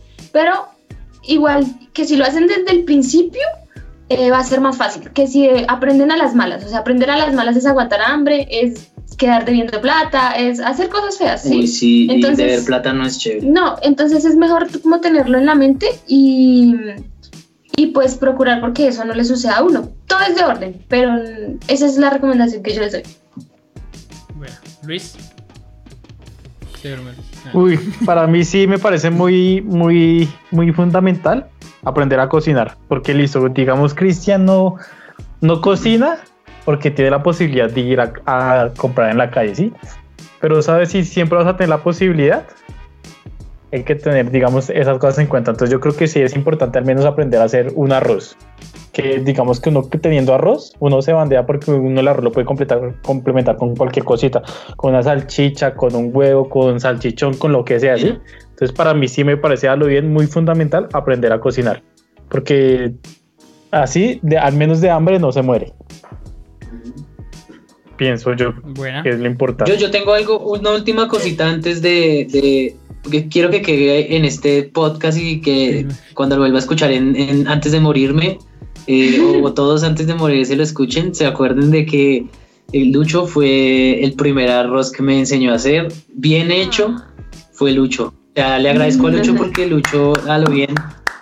Él, él, él, estuvo, él estuvo ahí cuando lo necesité, entonces severo lo quiero. Sí, y no, ¿para qué? Pero Luis siempre, o sea, nosotros como, yo creo que en medio de todos somos unidos, o sea, cuando una vez yo tenía, Nico estaba en una clase de inglés y yo tenía tanto dolor de cabeza hasta que me iba a desmayar y hasta que me vomitaba, o sea, estaba pero en la mala. Y Nico no estaba y yo, parce, ¿qué hago? Llamé a la lucha y la lucha me salvó. La lucha. Ah. bueno. Sí, sí, me salvó. Gracias, Luis, de verdad. Qué lindo. igual, y no, igual, igual, igual ellos también me han salvado de algunas de porque, oiga, yo les entregué las llaves a todas estas del apartamento, yo no les he vuelto las llaves, ¿cierto? No. Uy, tengo que volverlas porque me han salvado de varias. Me quedo en la calle y ellos son los que me han salvado porque ellos tienen mi, copia de la, de la casita cuando me quedo por fuera. Bueno. Miri. Em, yo creo que si están pensando en tomar la decisión de ir a, a vivirse solos, eh, desde mi experiencia, eh, si quieren hacerlo, háganlo, pero sean conscientes de lo bueno y lo malo que, puede pasar. Si, son capaces de, llevar quizás las cosas no tan buenas que, van pasando, yo creo que atreverse. Yo solo me atreví, me lancé y, no me arrepiento de nada, pero porque también todas esas cosas que, que, quizás no eran tan buenas supe cómo cómo trabajarla y cómo manejarla. Eh, no es fácil, pero es divertido, uno aprende un montón y es genial. Ah, bueno, yo... Bueno, yo, yo, quiero concluir, y es algo muy parecido a lo que dijo Miri, eh, pero muy específico, y es que sepan adaptarse a los cambios. Eh, saber adaptarse a los cambios es re importante cuando uno vive solo, cuando, sí, cuando uno puede pasar X situaciones o no. Eh, ¿Y por qué lo digo específicamente? Porque si Luis decía mm, que aprendan a cocinar, yo no sé cocinar y yo sé hacer un arroz, pero yo sé que no sé cocinar. El punto es que como que mi objetivo no está en qué tal que me quede sin, sino si me quedo sin, estoy cagándola en algo. Entonces mi objetivo está en obtener más. Y es adaptarme a eso, adaptarme a que, puta, si hoy no tengo algo y, me hace falta tiempo o dinero, eh, ¿cómo hago para hacer más, eh, para tener más tiempo o para tener más dinero? Y es adaptarse a los cambios, así como decía Miri, si en algún momento pueden estar muy mal, ustedes se adaptan a eso y ven cómo cambiarlo y ya lo cambian en, puede ser en muy poco tiempo eso, adaptarse a los cambios para mí es re importante cuando no vive solo. Sí. Eso. Sí, está, está. Buena. Es como la conclusión. Bueno, por mi parte, gracias de verdad a todos ustedes. Gracias absolutamente a, los cuatro por estar eh, haciendo este podcast con nosotros. Buena, perritos. Eh, de verdad los quiero un montón. Severo, severo que haya como, como todavía este contacto, como todavía esa hermandad a distancia. Eh, y puta, qué chimba de verdad hacer el podcast con ustedes. Los quiero de verdad. Gracias a los oyentes por escuchar este podcast. Si lo escucharon hasta el final, también los quiero, severo. Si no, igual también los quiero. Mucho aguante, sí, mucho aguante por aguantarnos tanta mierda. Claro, claro. Eh, y nada, de verdad. Oigan, síganme en mis redes sociales como Pasos de Elefante. ¿Alguien más se quiere despedir? Sí, yo, yo quisiera decirle a la gente que muchas gracias por escuchar Taste My Beat, por estar pegados a Taste My Beat, por escuchar el podcast de, de nosotros, eh, saliendo del tema, a veces nos salimos mucho del tema, pero pues la idea es que se diviertan, no que, que se sientan mal. Eh, acuérdense que todo lo que decimos es opinión personal, eh, espero que no afecte a nadie. Si afecta a alguien, pues entonces tiene que adaptarse a los cambios, perrito. Adaptarse a los cambios. Taste My Beat en Facebook, Twitter, todas las redes sociales, YouTube. Eh, estamos en Spotify, en todo lado. Entonces, eh, tenemos musiquita para que acompañen su vida y no estén solos como tal vez nos tocó en algún momento a todos acá. Bueno. ¿Alguien más? bueno, despedirme con mi Instagram. Ah. arroba Miriam. ya, sigo a Miriam, Yo también. Sí, arroba Miriam, Luis, ahí te voy a seguir. Arroba Miriam, guion bajo, Alexa eh, y latina ambas y N de nada. Ya, Miriam, guion bajo, Alexa con X. Ah. Eso, adiós. Adiós. Y Luis. Eh, chao. Ah. No, nada, pues no, eh, mi, mis redes sociales, es que todas son, todas son diferentes. Instagram aparece como el show de Luigi, en Facebook sí me, me aparece como Luis Coral, pero pues no es que las use mucho, pero sin embargo, si me quieren conocer, ahí estoy. Oiganlo para recetas de cocina, el de ahora en adelante se va a comprometer acá a subir recetas de cocina, eh, va a subir también consejos prácticos para el hogar y todo para la despensa. Para dejar una familia bien. Buena, perrito. Oigan, también estoy haciendo stream. ¿Cómo, Luis? Ah, sí. Sí lo pillé, weón. Bueno, yo no. Estoy haciendo streams de videojuegos. Estoy eh, haciendo streams en Twitch. Eh, como pasos de elefante. ahí estoy. También estoy compartiendo videos. Hoy, hoy compartí mi primer video en YouTube que me, me, comentaron y les gustó, de verdad. Chévere, chévere porque es algo que me gusta, weón. Entonces, no sé, creo que lo hice con mucha dedicación. Y nada, mi paso de elefante igual está en mi, en mi canal de YouTube. Ahí mismo lo estoy subiendo, no me importó nada y voy a subir ahí cosas. Entonces, nada, eso, perritos. Los quiero a todos, de verdad. Absolutamente gracias por todo y nos estamos hablando en otro podcast. Chao, perros. Vamos, perritos. Chao,